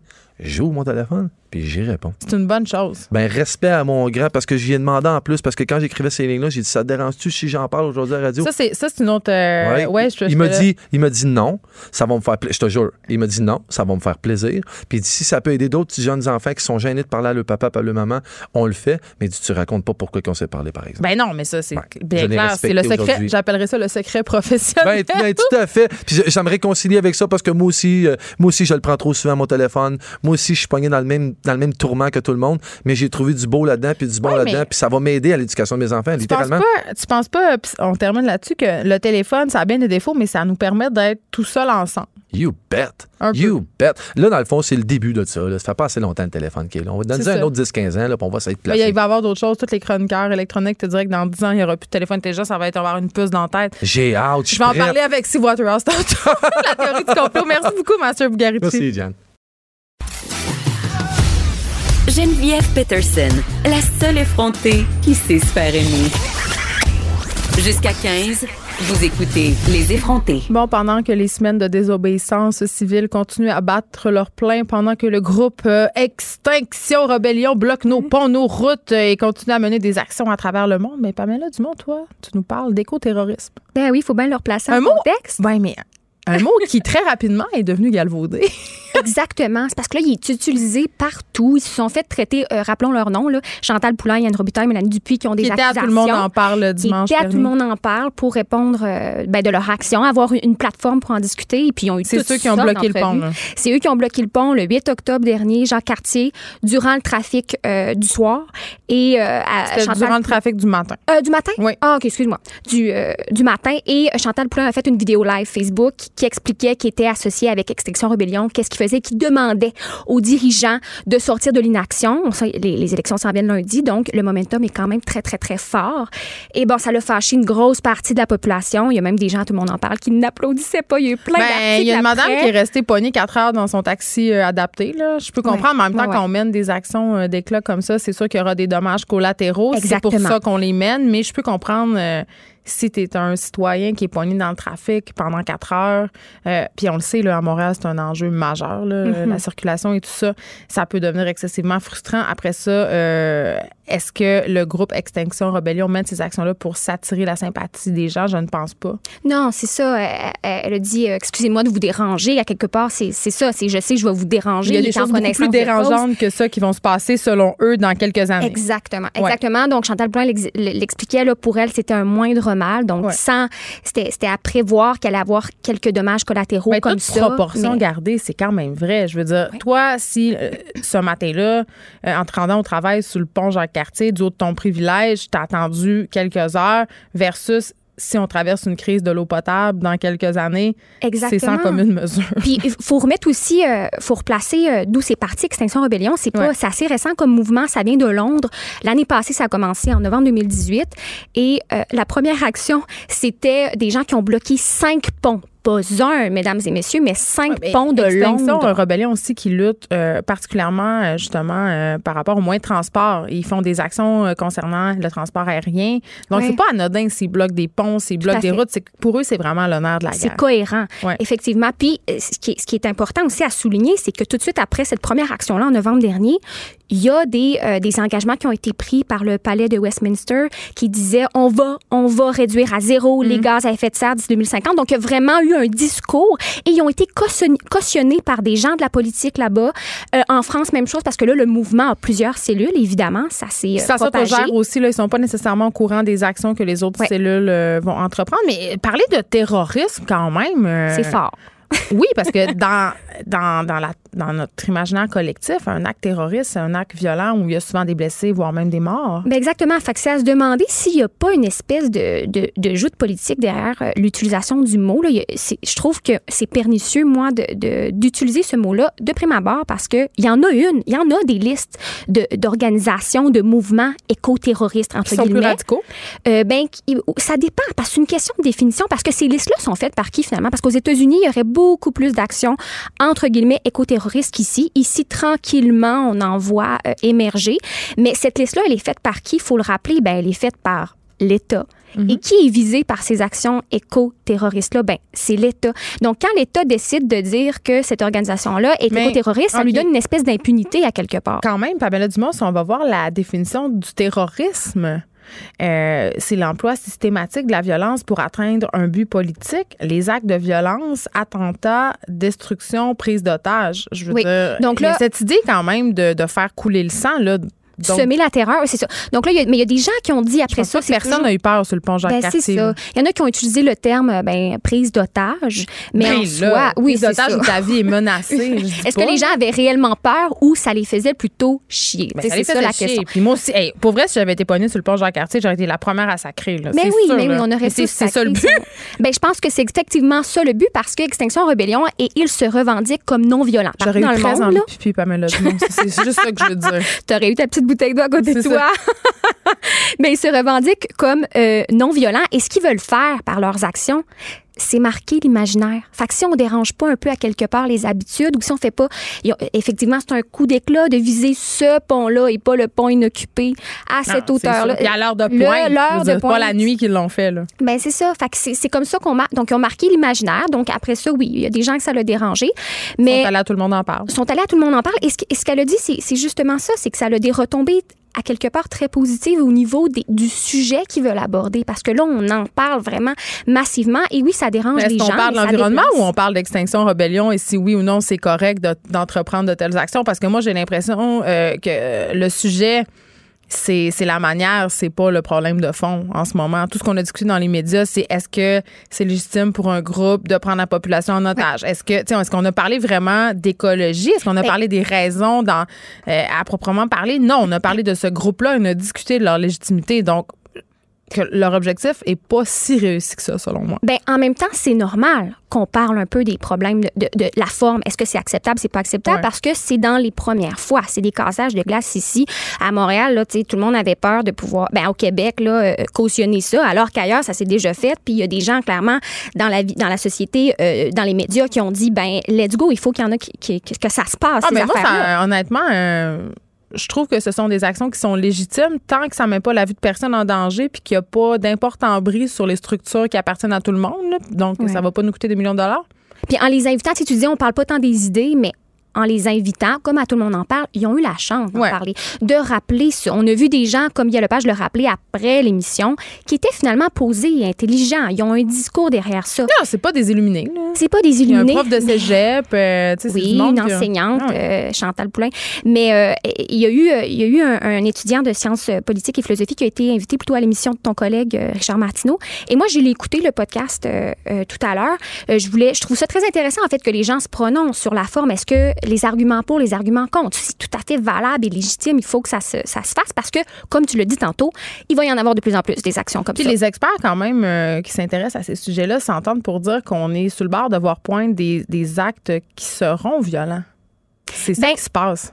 Il y moi- aura du terrorisme écologique ou des, des militants écologistes radicaux. Je pense que ça, ça fait partie du fantasme. Là, juste pour, je veux juste rebondir, mais je veux parler de ça, mais parce que euh, à l'émission de ton collègue euh, Martineau, euh, le, jeune étudiant qui s'appelle euh, Félix Racine, lui avait écrit un article dans le Soleil pour dire que c'était euh, des fanatiques, ok? Puis, euh, mais l'entrevue est quand même intéressante, parce que moi, ce que j'étais pas d'accord, c'est justement cette idée-là d'un fanatisme, parce qu'il disait que eux, leur fantasme, c'était qu'ils étaient déconnectés de la réalité et qu'ils sont dans une fin du monde actuel. Il disait, ils sont totalement déconnectés de la vie en société actuellement. Puis là, j'étais comme, mais voyons donc, là, on parle pas d'idéologie, on parle de faits. Donc, à quelque part, ces actions-là sont pas, c'est- basé sur des revendications de la GIEC qui dit, du GIEC qui dit, euh, regardez, c'est c'est clairement ça le consensus Ouais, mais scientifique. attends, Pamela, on va Et- pas s'embarquer là-dedans parce que oui, les rapports du GIEC, les rapports scientifiques, mais il y aurait des gens climato-sceptiques qui pourraient te sortir 10 000 autres études pour dire qu'on est en train un peu de paniquer.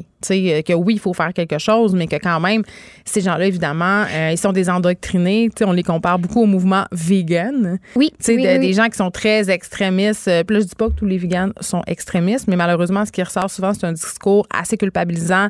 Euh, ils font des actions, justement, d'éclat. C'est un peu le même modus operandi, si on veut. Là. Mais Mais c'est- sûr que quand tu adhères à une cause comme ça, euh, puis tu veux rameuter la population à tes idées, tu peux pas faire dans la nuance. Mais c'est ça. C'est- que la comme- terreur dont on parlait, c'est peut-être ça, cette nuance-là, de, de, de, de cette panique que les gens. Parce qu'elle, ce qu'elle disait, Mme Poulain, c'est les plus dangereux, c'est les climato-passifs. C'est ceux qui le savent. S'ils sont pas climato-sceptiques, ils, ils mais reconnaissent s'en ces faits-là. Oui, mais ils continuent à avancer sans, euh, se, déplacer, sans changer leur action et leur mentalité. Ben, moi, je dis tout le temps, on- moi, je pense qu'on est tous climato-passifs. Ah, à Pamela, fait. Moi, je le que sais à 100 000 à l'heure, Je je suis intimement convaincue qu'il n'y a pas une personne qui est assez ici qui est prêt à sacrifier son mode de vie au nom de l'écologie. Des vrais sacrifices, je parle. Oui, pas juste mettre son bac de récupération, pas juste faire attention, t'achètes ton chandail, moins Mm-hmm. consommer. Je te parle d'arrêter de voyager, de vendre ton char, euh, de- d'aller utiliser euh, des épiceries qui n'ont pas de contenant. Tu sais, des vraies affaires là, qui te compliquent l'existence. là. Mais on est hypocrite, ça, c'est clair. Ben, mais- ben, mais, mais à quelque part. pas ça de l'hypocrisie. On est humain. Oui. Je pense que euh, c'est tout à fait normal de pas vouloir. C'est très difficile de revenir en arrière. C'est comme je te disais, Pamela. euh, Écoute, là, là tu t'es habitué aux épiceries où tu peux acheter absolument tout ce que tu veux euh, Mm-hmm. pendant toute l'année. On va revenir euh, 100 ans en arrière, là, euh, rue Tabaga, patates, carottes, l'hiver, là, tu vas dire, t'es-tu folle? très difficile à faire. Mais je suis d'accord avec toi que, mais ils l'ont dit ça aussi. Puis là, on, on reste centralisé sur leur entrevue, tout le monde en parle, mais ils l'ont dit qu'il faut enlever de la pression à l'individu. Ben, c'est ça, il faut en mettre sur les entreprises, les gouvernements. Exactement. Et c'est là que c'est intéressant de regarder que même si c'est une des menaces, par exemple, aux États-Unis, qui Ouais. déclare comme étant euh, euh, la plus forte à l'intérieur du pays, l'écoterrorisme, là, Mm-hmm. euh, pourtant, ça ne cause pas de mort jusqu'à présent. Donc, c'est des centaines et des présent. Millions de dollars jusqu'à présent, on le dit bien, de, de- de destruction, de sabotage. Ça vise quoi? Des compagnies, donc incendier, par exemple, une compagnie pharmaceutique, des laboratoires. Euh, Mais ça- là, c'est là où moi, je suis moins d'accord. Là, c'est là où je débarque quand même beaucoup. Ouais, ça, c'est les plus extrêmes, on s'entend, là? Mais moi, je trouve que ça, c'en est du terrorisme. Quand Ouais. tu brises des biens d'autrui, quand tu Mhm. commets... euh, puis je veux juste dire que j'ai déjà fait des graffitis dans les vitrines d'un McDo, là. Fait que je peux, je peux comprendre, OK, quand t'es jeune et idéaliste, que ça te tente de mener des actions comme ça, mais je pense pas qu'ultimement, ça serve à grand-chose. Ce qui va servir à grand-chose, c'est quand nos gouvernements vont instaurer des politiques euh, pour empêcher certaines entreprises de s'installer ici et ils vont offrir aux communautés qui vont perdre parce que ces entreprises-là vont déménager ailleurs des compensations. Parce que tout ça, c'est un ballet qui est excessivement difficile à danser parce que d'un côté, on veut, c'est fou là, on est, c'est paradoxal encore une fois. D'un côté, on veut des actions euh, pour l'écologie, on veut qu'on légifère davantage les entreprises, qu'on les taxe, qu'on- bon, on veut des mesures. Mais d'un autre côté, euh, on a des régions qui se meurent.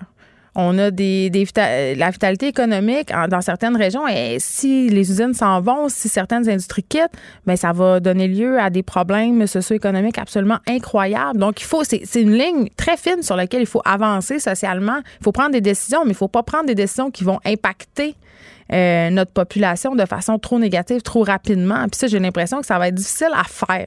Vraiment. Oui, ben c'est sûr que c'est tout un, un transfert, comme un transfert d'emploi, comme il discutait aussi à l'entrevue, c'est que le système va, va les, les- des choses, vont- des usines vont fermer, des nouveaux, des nouvelles entreprises justement pour le développement durable, par exemple, va- Mm. vont se créer. Euh, mais effectivement, je veux dire, on n'est pas en train là en, en ondes de cautionner les incendies de pharmacie là, mais euh, il y a toutes sortes d'actions finalement qui se mènent. là. Il y a aussi des, des abordages de, de bateaux pour ceux qui, euh, qui protègent les océans. Euh, Paul Watson, c'est une figure très, connue. Les pirates, Ouais. oui. Paul Watson, c'est un des cofondateurs de Greenpeace, mais qui a quitté euh, assez jeune, là, je pense qu'il avait 27 ans, donc 5 ans après la fondation de Greenpeace, parce qu'il était considéré comme trop radical. Mais lui a moi. continué. C'est ça que j'ai envie de dire, Pamela Dumont. Moi, je trouve qu'il faut se méfier des discours qui sont radicaux d'un côté comme de l'autre. Mais après ça, il faut faire la différence entre radical extrémisme Ben, et, attends, et là, violence. Greenpeace, là, si on- mettons, prenons Greenpeace puis PETA. C'est déjà sorti plusieurs fois euh, que Greenpeace et PETA ont manipulé des études, ont fait produire des vidéos. Tu sais, on peut jouer avec la vérité pour faire des coups d'éclat puis sensibiliser la population.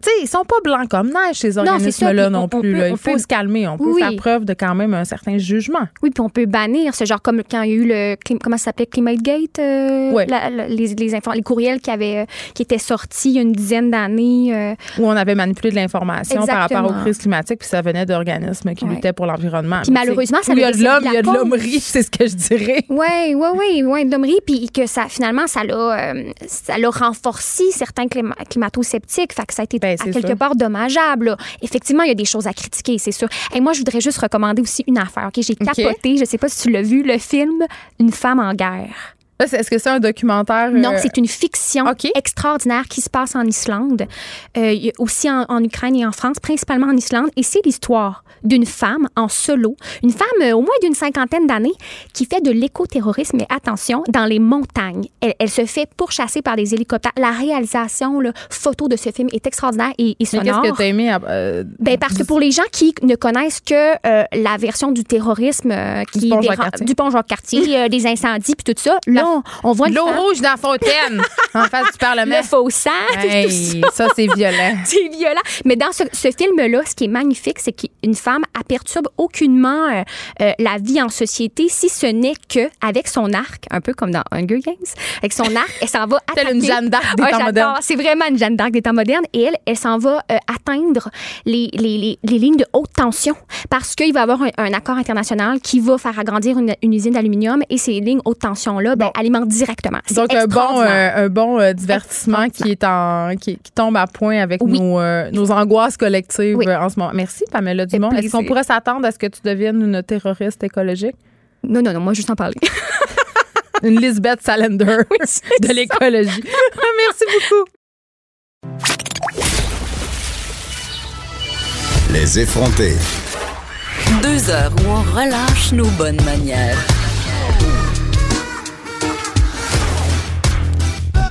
Cube Radio.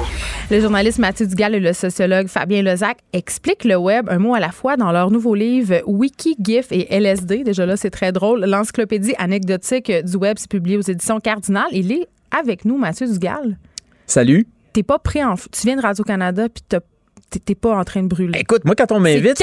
Moi, quand on m'invite, je viens. Puis, euh, je trouve que c'est important euh, que ce livre-là ait une bonne euh, pub. D'ailleurs, je te remercie euh, de m'inviter. Mais je Ici, c'est vraiment très, très gentil, très apprécié. Il faut que je t'avoue, j'avais un petit billet. Quand je l'ai reçu sur mon bureau, j'étais comme bon, là un livre en papier pour parler du web. Ouais.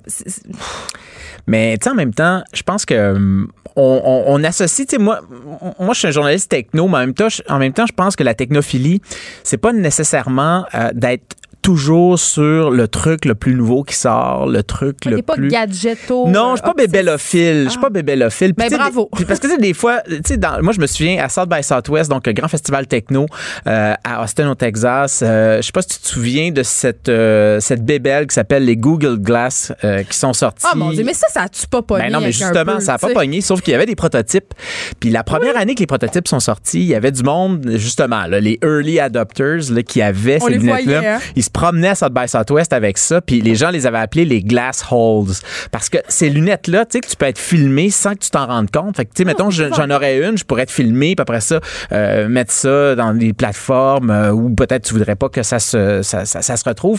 Bref, on avait beaucoup ri de ces gens-là, puis avec raison, puis bon, ça avait pas pogné. Fait que moi, je te dirais que mon rapport au- à la techno, c'est un rapport qui est très euh, amour-haine parce que j'aime beaucoup ça, puis en même temps, je trouve qu'il y a beaucoup d'aspects de ça qui vont beaucoup trop vite euh, et qu'on remet pas assez en contexte. Puis c'était un peu ça l'idée aussi avec euh, WikiGIF LSD, c'était de prendre un petit peu de recul pour euh, se demander ça vient d'où ce monde techno-là qui nous entoure? Et donc, Fabien et moi, on s'intéresse à toutes sortes de sujets. Euh, je sais pas si tu te souviens, toi, de America Online, les fameuses disquettes AOL là qu'on s'achetait dans des magazines. Euh, Il y en avait probablement Place du Royaume euh, où tu as placé ton action de la déesse des mouches à feu. Notamment, il y avait des, des boutiques qui vendaient des magazines. Puis il y avait une J'avais disquette. oublié que ça Puis il y existait. avait une là. disquette dans les magazines. Ouais, ouais. Ben, tu sais, le web a déjà été quelque chose de. Ça allait pas de soi, tu sais, Moi, je me rappelle quand, quand on commandait euh, sur Netflix des DVD. là. Oui, ah ben oui, ben oui, ça a là, après, commencé comme une... c'est ça, puis l'autre en renvoyait quand tu retournais les tiens. Ouais. Ben c'est ça, c'est que tu sais là que c'est un peu un livre d'histoire aussi. Parce que Il y a beaucoup d'histoire. Parce que moi, ce que j'avais peur, je me disais, bon, c'est une encyclopédie, c'est, ça va être un livre pour les gens qui sont pas très techno pour expliquer des affaires. Mais non, même les gens qui baignent dans cette culture-là, on a appris. Moi, en tout cas, moi, j'ai appris plein d'affaires. Ouais. Ben moi j'essaie de m'a- m'adresser en fait, on a essayé de s'adresser là-dedans autant des tripeux de techno, des gens qui connaissent ça, puis je pense que Ouais. même s'il y a des gens qui nous écoutent qui sont déjà des gros spécialistes de la chose, je suis persuadé que euh, vous allez découvrir quelque chose. Puis en même temps, les gens qui sont euh, tu sais qui regardent ça de loin puis qui euh, qui sont pas qui sont pas nécessairement des spécialistes, ben on a on a décidé dans ce livre-là de raconter des bonnes histoires. Fait que je pense que de toute façon que tu connais ça ou pas, les histoires, à mon avis, à notre avis, Fabien et moi, sont assez intéressantes pour qu'on ça puisse transcender l'aspect de la techno. Je vais donner un exemple, par exemple, euh, avec Ada Lovelace. Ada Ouais. Lovelace, euh, on pense, par exemple, que les premiers programme- programmeurs ben, ça date de l'arrivée des ordinateurs. Tu sais, les années, fin des années 40, début des années 50, des ordinateurs qui avaient des, qui, qui étaient dans des, des pièces euh, quatre fois plus grandes Oui, que ton le- studio. euh, tu sais, c'était- La grosse, la grosse moi, je me rappelle du premier ordi de mon père, il prenait une pièce au complet. Oui, puis même à ça, c'était beaucoup plus petit Ouais, que ce qu'on retrouvait dans les années dans les années 50. Mais là, en fait, quand on quand on, on- on étudie ça, on se rend compte que le premier programmeur, en fait, c'était une programmeuse. Puis est née au début du 19e siècle. Et elle a écrit, entre guillemets, son premier programme, c'était euh, dans les années 1830. Alors, euh, c'est très bizarre qu'on se, se dise ça, mais en fait, elle s'appelle Ada Lovelace, puis elle travaillait avec un scientifique qui travaillait pour la marine britannique à l'époque. Puis elle, c'est assez space, son... euh, son, parcours. Moi, je dirais aujourd'hui, l'équivalent, il faudrait trouver, mettons, euh, un, un, une rock star là, du niveau, je dirais, de Kanye West, qui aurait une fille, mais Kanye West encore plus narcissique que celui qu'on connaît ça se peut, là. euh, et plus euh, je dirais qu'il y a des sérieux problèmes euh, qu'il y a des sérieux problèmes là, mentaux Euh, parce que son père c'était Lord Byron à cette fille là puis Lord Byron c'est un grand poète euh, britannique puis à l'époque là les rock stars là, ceux là, qui étaient vraiment là, qui faisaient triper le monde là c'était pas des musiciens c'était véritablement des poètes puis Je suis lui pas née à la bonne époque. mais c'est- ça ça arrive rarement qu'on qu'on naisse à la bonne époque. Mais en tout cas, bref, son père, c'est un, c'est un- c'est vraiment un être ignoble qui couchait avec sa sœur, qui couchait avec, la, sœur de sa femme euh, pendant que sa femme était enceinte, qui, la battait. Et donc, Ada Lovelace, sa mère venait de l'aristocratie euh, britannique. Sa mère avait, avait eu la chance d'avoir eu une super bonne éducation, puis c'était une femme assez libérale. Donc, elle, quand elle a vu que sa petite fille, elle avait un peu de talent, elle dit, je vais la pousser vers, euh, vers les mathématiques. Puis elle lui a donné une, une- vraiment une éducation Chose peu commune pour l'époque. C'était vraiment pas peu commun. Puis la petite fille voulait faire de la poésie comme son père, qu'elle a jamais connu d'ailleurs, parce que la- son père a mis sa femme et sa fille à la porte après la Pour naissance de, sa fille, ouais, pour mieux coucher avec euh, un ensemble de femmes, on va dire. Euh, puis en fait, de fil en aiguille, sa mère a dit no, oui, tu vas, tu vas pas faire de poésie parce que la poésie c'est du sex, drugs and rock and roll. Donc tu vas t'en aller en sciences. Et là, Ada Lovelace était super douée et a eu, elle a eu la chance d'avoir une mère qui a dit ma fille, tu vas faire de la science, vas faire des maths. Puis de fil en aiguille, elle a, elle- a rencontré les, les- les grands scientifiques du temps en Angleterre et s'est mis très chumée avec un mathématicien qui travaillait donc pour le gouvernement britannique. Puis elle, elle en, est, elle- elle en est venue à écrire ce qui allait devenir la première formalisation d'un programme. Et là, imagine, là, on est dans, dans, dans, dans, dans l'Angleterre là, de la première moitié du 19e siècle. On est dans le boys club, pas qu'un peu. Puis on est dans le gros boys club. Ouais, ouais. Puis on a cette fille-là qui est complètement, qui révolutionne la manière dont on voit les ordinateurs. Aujourd'hui, là, je pense qu'il n'y a pas d'équivalent d'une jeune femme qui verrait 150 ans plus loin. Tu sais, je veux dire, imagine quelqu'un aujourd'hui là, qui penserait à une technologie qui va arriver dans 150 ans. Moi, j'en ai, moi, j'en connais pas. da Là. Vinci du web. Exactement, mais c'est ça, Ada Lovelace. Puis ça, c'est le genre d'histoire qu'on raconte là-dedans. Puis je pense qu'on n'en parle pas assez. Ben, il y a des histoires, il y a des concepts et on apprend enfin euh, la signification de certaines expressions comme Netflix and chill. Netflix and chill, euh, je pense que ben, peut-être pas tout le monde a fait du Netflix and chill, mais Ben, bon. Euh, ben, c'est, évidemment, c'est de, de, de, de, commencer une soirée sur Netflix et la terminer euh, avec, un, avec, un peu, avec, un peu, avec un peu moins de linge. On va le dire, Je on va le dire comme ça. J'ai eu un gros malaise l'autre fois. euh, ma fille de 12 ans, elle Ah. disait Ah, mais j'ai invité des amis chez nous, on a Netflix and chill. J'ai fait Hum, Alice, je, ne- pense que tu sais pas. Avec euh, des amis? si tu lisais le livre de Mathieu Dugal, tu saurais que je pense que c'est pas ça que tu fait. Mais quand même, il y a toutes sortes d'affaires intéressantes dans ce livre-là. On apprend des affaires comme le fait qu'Internet serait le sixième pays le plus consommateur d'électricité au monde. Ouais, ouais, ouais, ouais. Ben parce qu'en fait, on s'en rend pas compte parce que euh, nos, nos ordinateurs, en fait, consomment très peu euh, d'énergie par Ouais. rapport, on le disait, aux gros ordinateurs euh, des, des années euh, 50 jusqu'aux années euh, 80. Mais ces ordinateurs-là, ben, ils sont branchés sur des serveurs. Tu sais, si on a autant, on accès autant à nos trucs en Rapidement. ligne rapidement, ben, c'est parce que nos photos sont plus, de moins en moins stockées sur nos disques puis de plus en plus euh, stockés sur des serveurs. Puis ces serveurs-là, ben, quand on se retrouve, par exemple, sur des serveurs, on sait que Google... Euh, le cloud, il n'est pas dans les nuages. Ben, c'est ça, exactement. Le, cloud, en fait, il est alimenté par de l'électricité, puis ça, ça, prend énormément d'électricité. Puis si on a la chance, par exemple, comme chez Google, d'avoir une énergie complètement renouvelable, ça va. Mais il y a, y a, peu de manières de savoir euh, si, par exemple, les services qu'on utilise en ligne sont alimentés par de l'énergie propre. Puis en général, dans le monde, il y a beaucoup de charbon, il y a beaucoup de pétrole, et donc il y a une grande partie des serveurs dans le monde qui sont alimentés par ça. Puis si on comprend mal ça, ben on a l'impression que le fait de, naviguer en ligne, ben ça n'a pas, de conséquences. Mais c'est une des, choses dans le monde qui prend le plus d'énergie, là, c'est la vidéo en ligne. On peut plus rien faire. Mais en fait, on peut faire quelque chose, mais ce qu'on peut faire, c'est de, de se demander d'où vient l'électricité qui alimente notre consommation en ligne.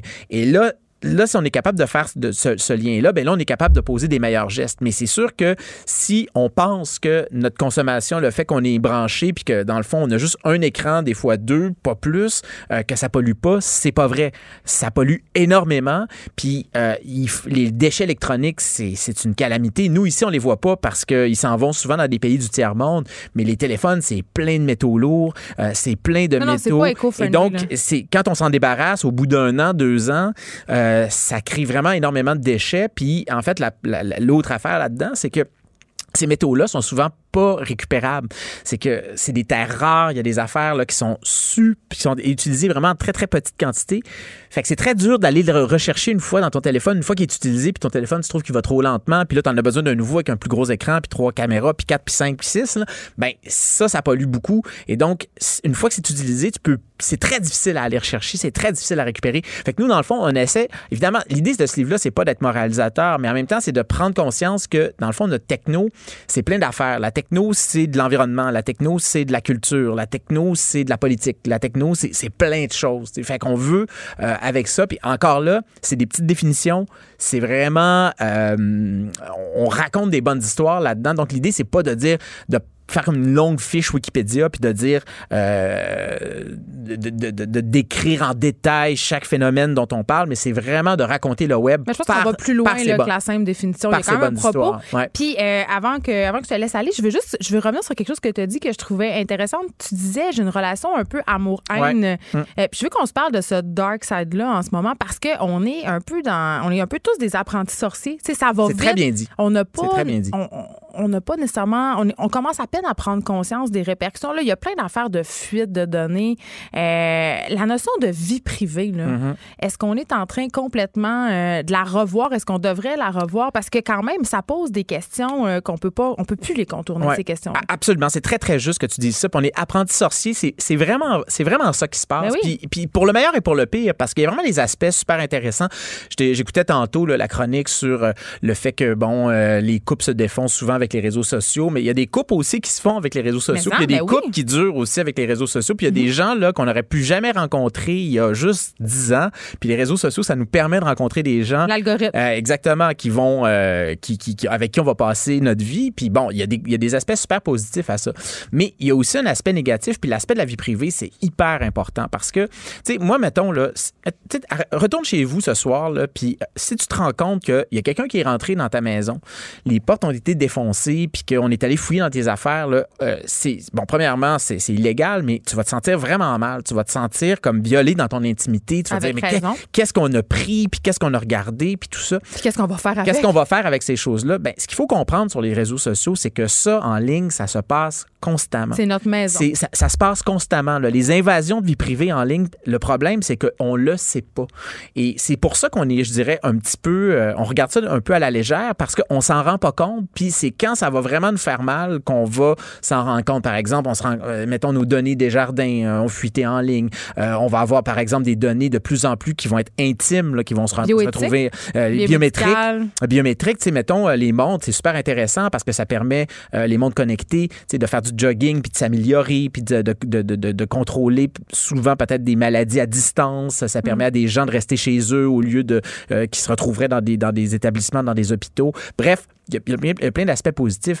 Mais si on développe pas ces technologies-là de manière intelligente, c'est-à-dire que si on développe pas ça avec la vie privée qui est à la base de notre conception de ces, Mais de ces architectures-là. courant, Mathieu? Ben c'est ça, mais, ça le problème. Mais, le problème, c'est que beaucoup de gens, euh, je sais que t'en, t'en, t'en parles ici à l'émission, souvent, tu reçois des spécialistes. On aura euh, Steve Waterhouse Steve notamment. Il s'en vient oui. là, il attend. Ben, c'est-à-dire que si on, si on attend qu'il y ait des gros problèmes qui Ouais. on, va, on, va, on, va, on, va, on- va être pogné pour réparer les pots cassés. Puis tu sais, quand c'est une carte de crédit, là, puis quand c'est ton compte en euh, Desjardins ou ton compte en banque, c'est, pas si pire que ça. Mm-hmm. Parce qu'il y a, il y a des mécanismes d'assurance, puis tout ça. Puis tu sais, tu t'a- t'annules ta carte, Ouais, ouais. puis t'en, t'en, une autre- t'en as une autre. Puis si vraiment tu perds ton identité euh, financière, ben, c'est difficile, mais tu peux la C'est compliqué, recouvrir. mais ça, tu peux t'en sortir. Mais ton, ton- ton- quand ça va être ton identité là, biométrique, là, quand ça va être tes données, là, puis que dans le fond, il va y avoir des données de toi qui vont fuiter en ligne, puis là, on va apprendre Ah, Geneviève a, a telle ou telle maladie, puis Ah, elle a un souffle au cœur. Ça, comment ça? Puis là, ton Mais ça, ça assureur- serait pour ma carrière Ouais, mais- souffle au cœur, Mathieu, si les gens savaient oui, mais ça. ça va, oui, mais ça va. Ces choses-là, ça va arriver. Ben, Puis ces choses-là, tu peux pas les remettre à zéro. Tu sais, je veux dire, t- tes données biométriques, là, c'est toi. Là. Tu peux pas te refaire une face. Tu peux pas te refaire des, des, des empreintes digitales. Tu peux pas te refaire un cœur. On va Fait vivre dans un épisode de Black Mirror. on, on- on s'en va tranquillement vers ça. Puis je pense qu'on a la capacité de faire en sorte que ça soit pas ça qui s'en vienne. Puis ça, faut en être conscient. Puis je pense que il faut être, je dirais, aussi intelligent que la technologie dont on dit s'entourer, on pense qu'elle l'est. Je pense qu'il faut être plus intelligent que ces, euh, ces téléphones-là, Mais que nous ces en sommes les créateurs, donc si tout va bien, ça devrait bien aller. Il faut être responsable par rapport à ça. Puis euh, la techno, c'est super. Il y a plein d'affaires ultra positives, mais il faut juste rester dans le siège du conducteur et pas se laisser euh, conduire par elle. Ça s'appelle Wikigif et LSD, l'encyclopédie anecdotique du web. C'est publié aux éditions Cardinal, écrit par Mathieu Dugal et Fabien Lozac, faut pas l'oublier. Oui, oui, un collègue à mon émission, Qui est là puis un ami aussi, ouais, ouais, ouais, qui est devenu un ami, qui est stratège chez Forceman. Fait ça, ces affaires-là. Merci Oui, oui, beaucoup, oui. Mathieu Dugal, d'avoir été avec nous. Merci de l'invitation. Écrivaine, Blogueuse. scénariste et animatrice. Geneviève Peterson. La Wonder Woman de Cube Radio. On continue à nager dans les eaux tumultueuses de la vie numérique avec Steve Waterhouse, qui est notre spécialiste en cybersécurité. Les élections, c'est lundi? Déjà. Oui.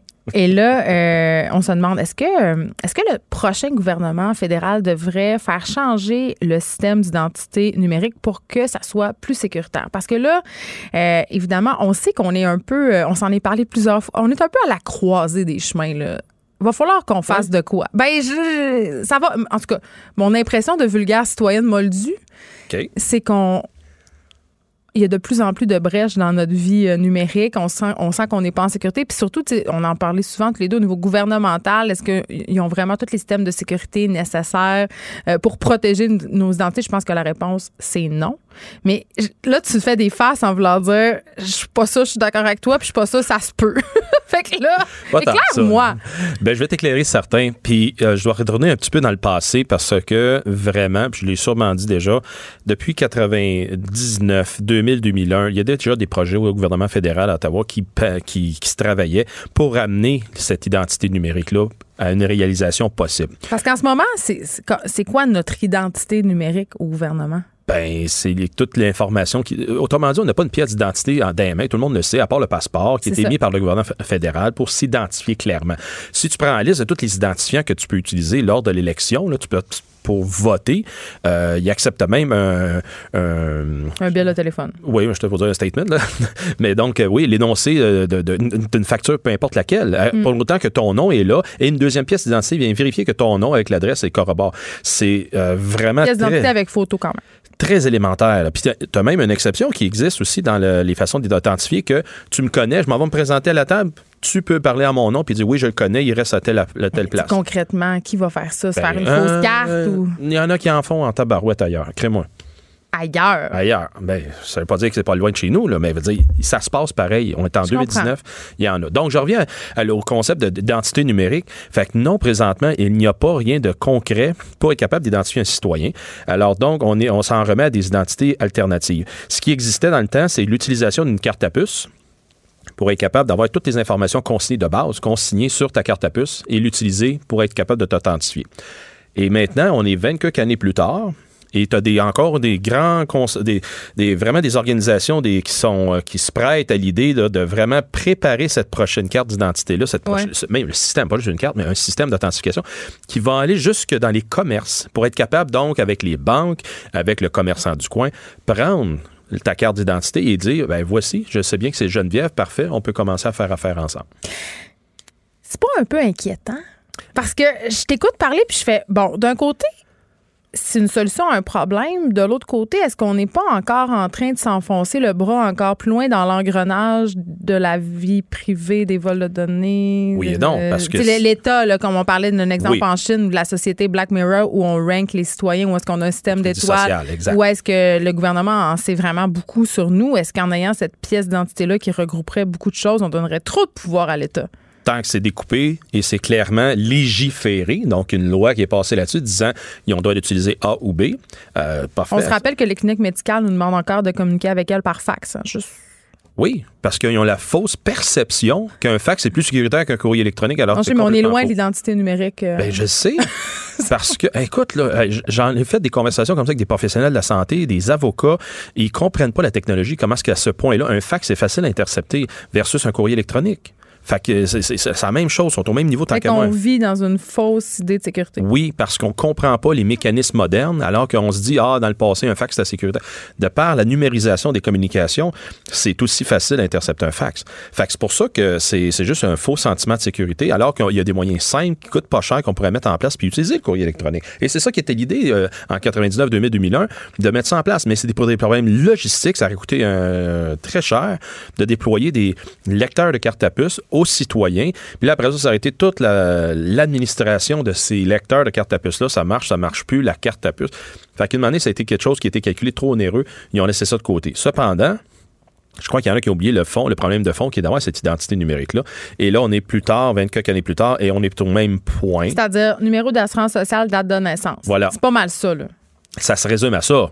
Mais en même temps, il n'y a pas personne qui vient. euh, on, on peut pas. On peut commencer à utiliser la biométrie. Je vous entendais parler tantôt de ça. Mais Avec Mathieu Dugal. Exact. Nos empreintes digitales, reconnaissance faciale. Mais là, vois-tu, hier, euh, Samsung Galaxy 10, ben, il y a un petit problème avec les lecteurs, puis tu peux utiliser n'importe quelle empreinte de n'importe quel doigt, tu peux déborder Ben le là, téléphone. qui dit technologie dit possible raté. Ouais, c'est Ça, ça. c'est là qui est un problème qu'il n'y aura pas de, de risque zéro, encore une fois, mais faut partir en quelque part une année puis Ben, ça, l'améliorer. parce que moi, ce que je lisais, euh, bon, dans les articles qui, qui faisaient, si on veut, la promotion de cette nouvelle identité numérique-là, c'est que ça réglerait en quelque sorte les problèmes de vol d'identité. Mais toi, euh. Mais pas totalement. Ben, pas totalement, parce qu'avec le facteur technologique, on sait que c'est pas la perfection. Il Hmm. y a ce petit pourcentage-là, encore là, le risque zéro n'existe pas, qui serait possible de pouvoir contrevenir. Même à. Parce que on a dit qu'avec les cartes de crédit, on, a- on utilisait la bande magnétique, c'est facile à copier, on va mettre une, une puce dessus. Bon, ben, ça Mais ça va disparaître, ça, mais les cartes bientôt. On paye tous avec notre téléphone. Oui, mais la prochaine génération sont en train de regarder en Europe, c'est d'avoir un implant sous-cutané. Fait que là, là, c'est- bienvenue à. Gataka Much. Ben, exactement. Tu sais, mon point là-dessus, c'est qu'il y, a- il y a des alternatives. Oui, tu dis avec le téléphone, parfait, mais t'es arrivé à une bévue avec le téléphone, téléphone blackout du jour au lendemain, tu fais quoi? Fait que là, c'est la même chose que tu payes ta carte de crédit, bon, ben, t'es, t'es, t'es, t'es- t'es fait. Fait que là, tu peux plus faire euh, grand-chose, donc faut que tu recommences, faut que tu aies une alternative, etc. Fait que si tu concentres tout en un point, il faut que ton point soit aussi euh, euh, malléable, faut que tu aies une bonne récupération si jamais il y a quelque chose qui va pas bien. Fait que euh, du jour au lendemain, tu n'as pas d'électrosystème électrique qui fonctionne.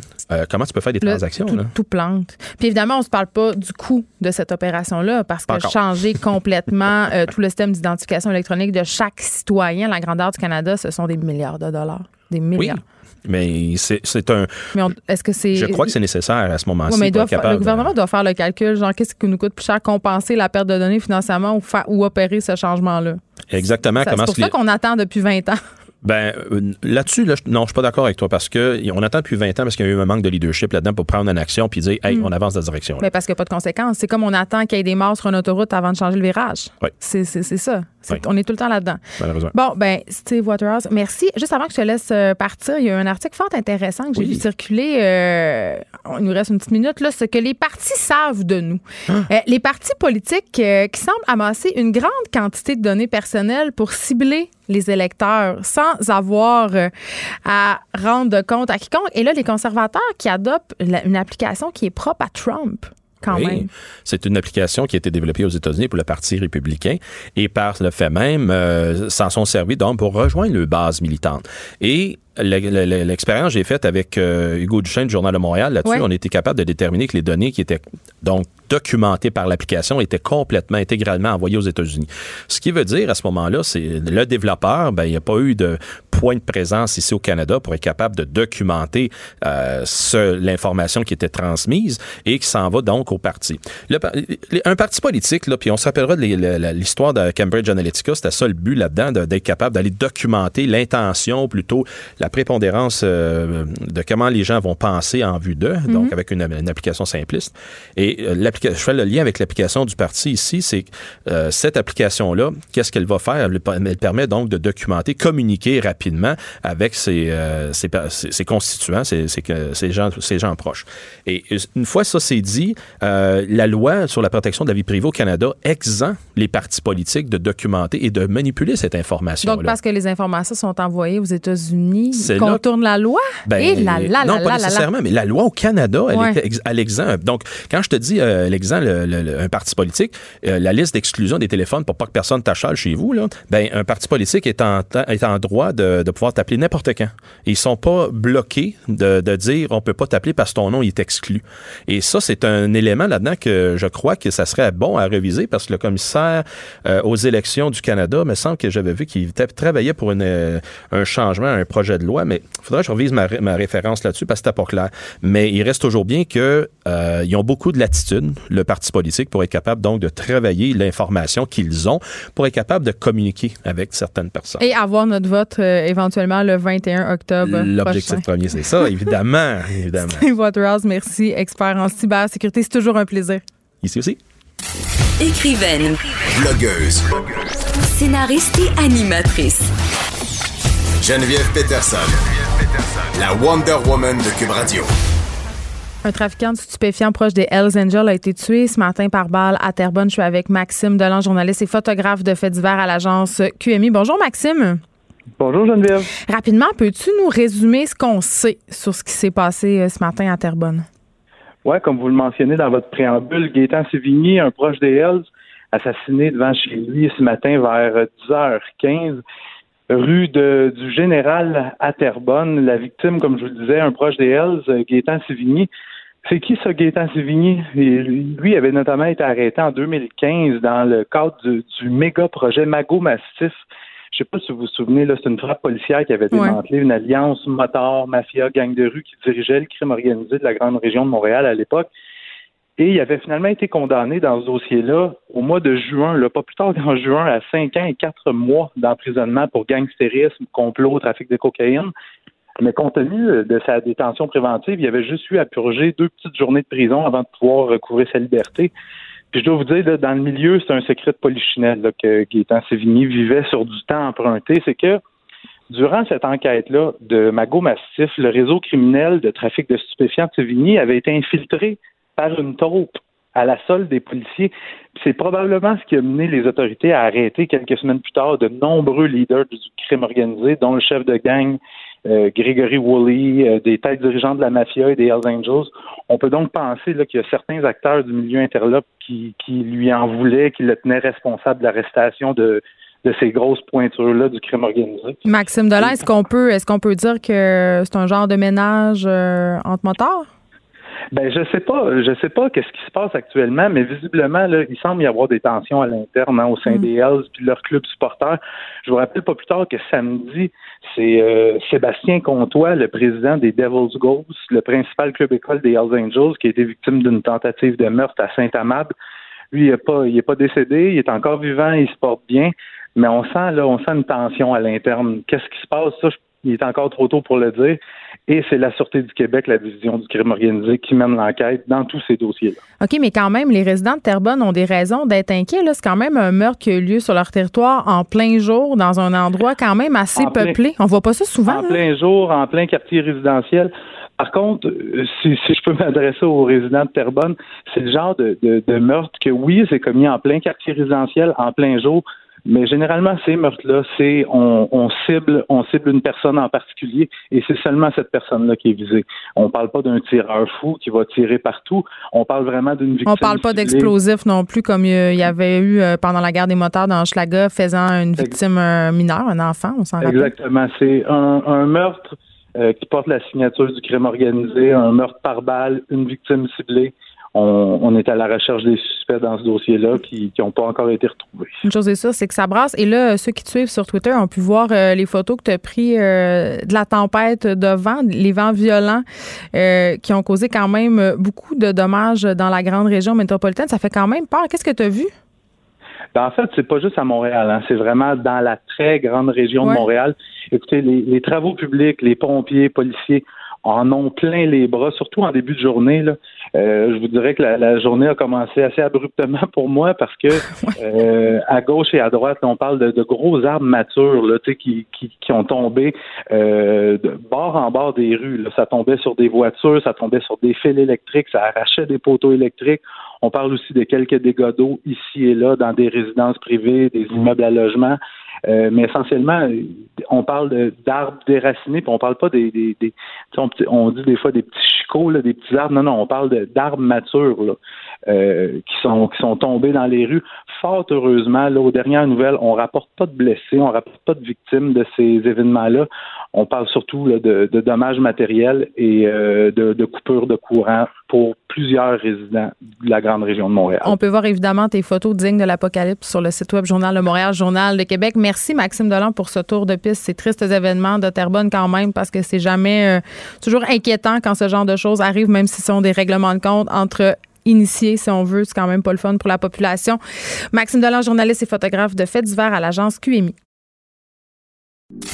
Écrivaine. Blogueuse. Scénariste et animatrice. Geneviève Peterson. La Wonder Woman de Cube Radio.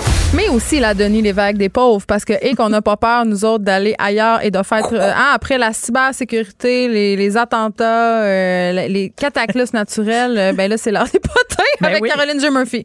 Donc, on a pas peur. Angel, Justin Bieber. Ben, ben, on sait qu'il y a des vedettes qui chantent pour les Hells.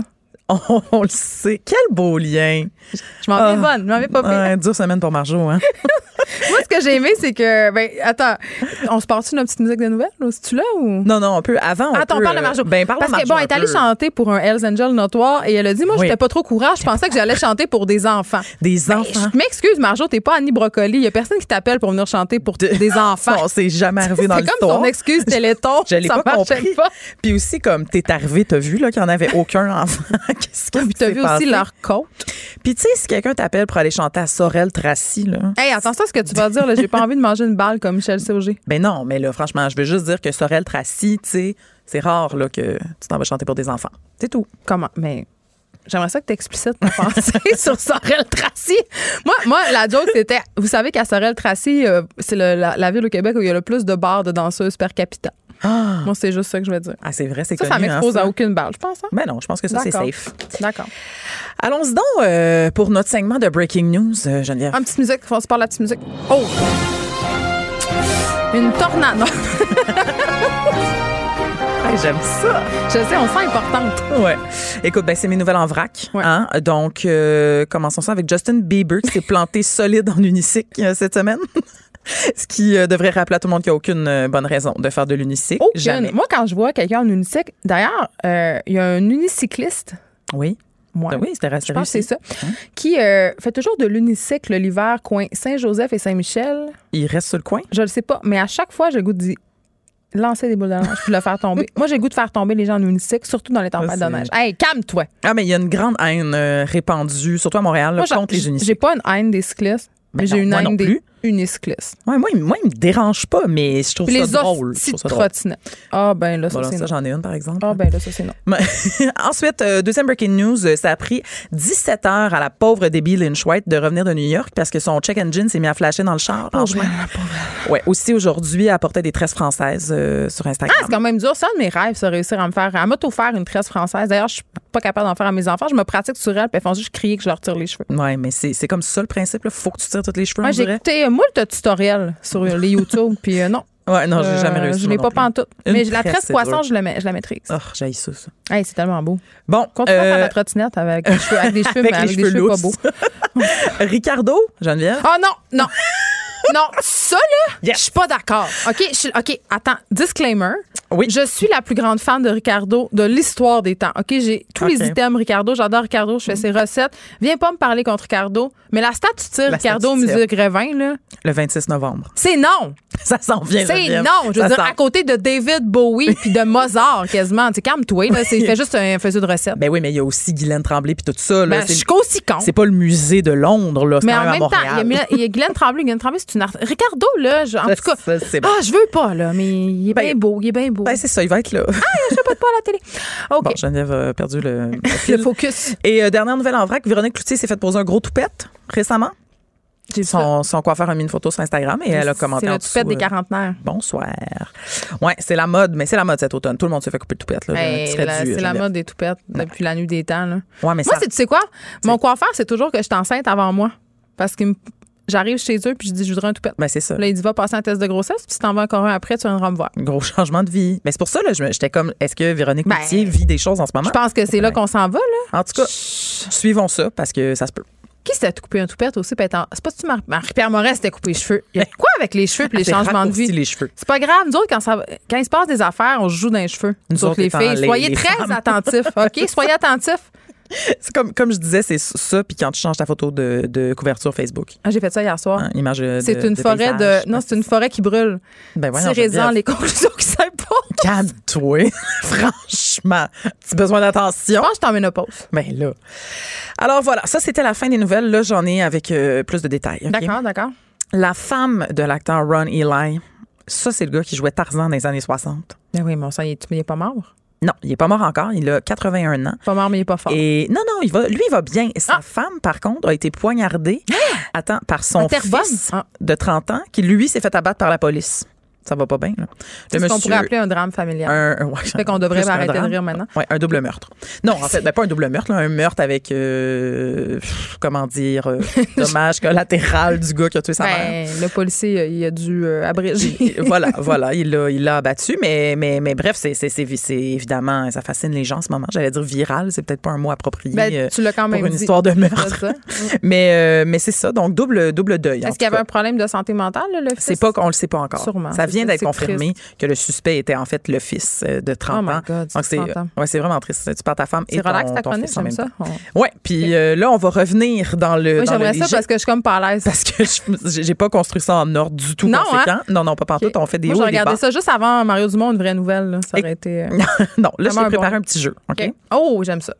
Cette semaine, Jennifer Aniston, Je me 50 tiens ans. tellement droite en Ben ce t'es prête.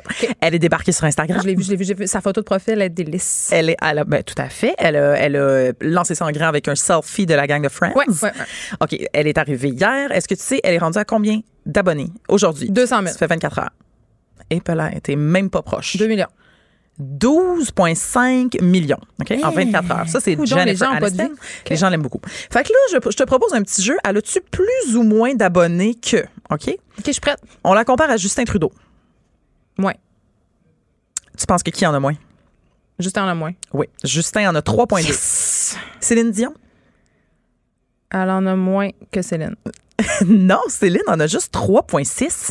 C'est assez plat. Hey. Pauvre Céline, elle a besoin d'abonnés. Elle Le a fait de quoi? à cette situation. Qu'elle s'achète des likes. Ouais. Euh, euh, attends, attends. Rihanna, Non, Rihanna là-bas. Ça, s'appelle euh, Bad Gal Riri sur Hey, Instagram. elle est tellement Hey, sexy. Vu, 76 t'as-tu millions. vu sa photo d'hier qu'elle a postée? On voit. si- Elle elle a des fesses tellement galbées. Oui, oui, elle capoté.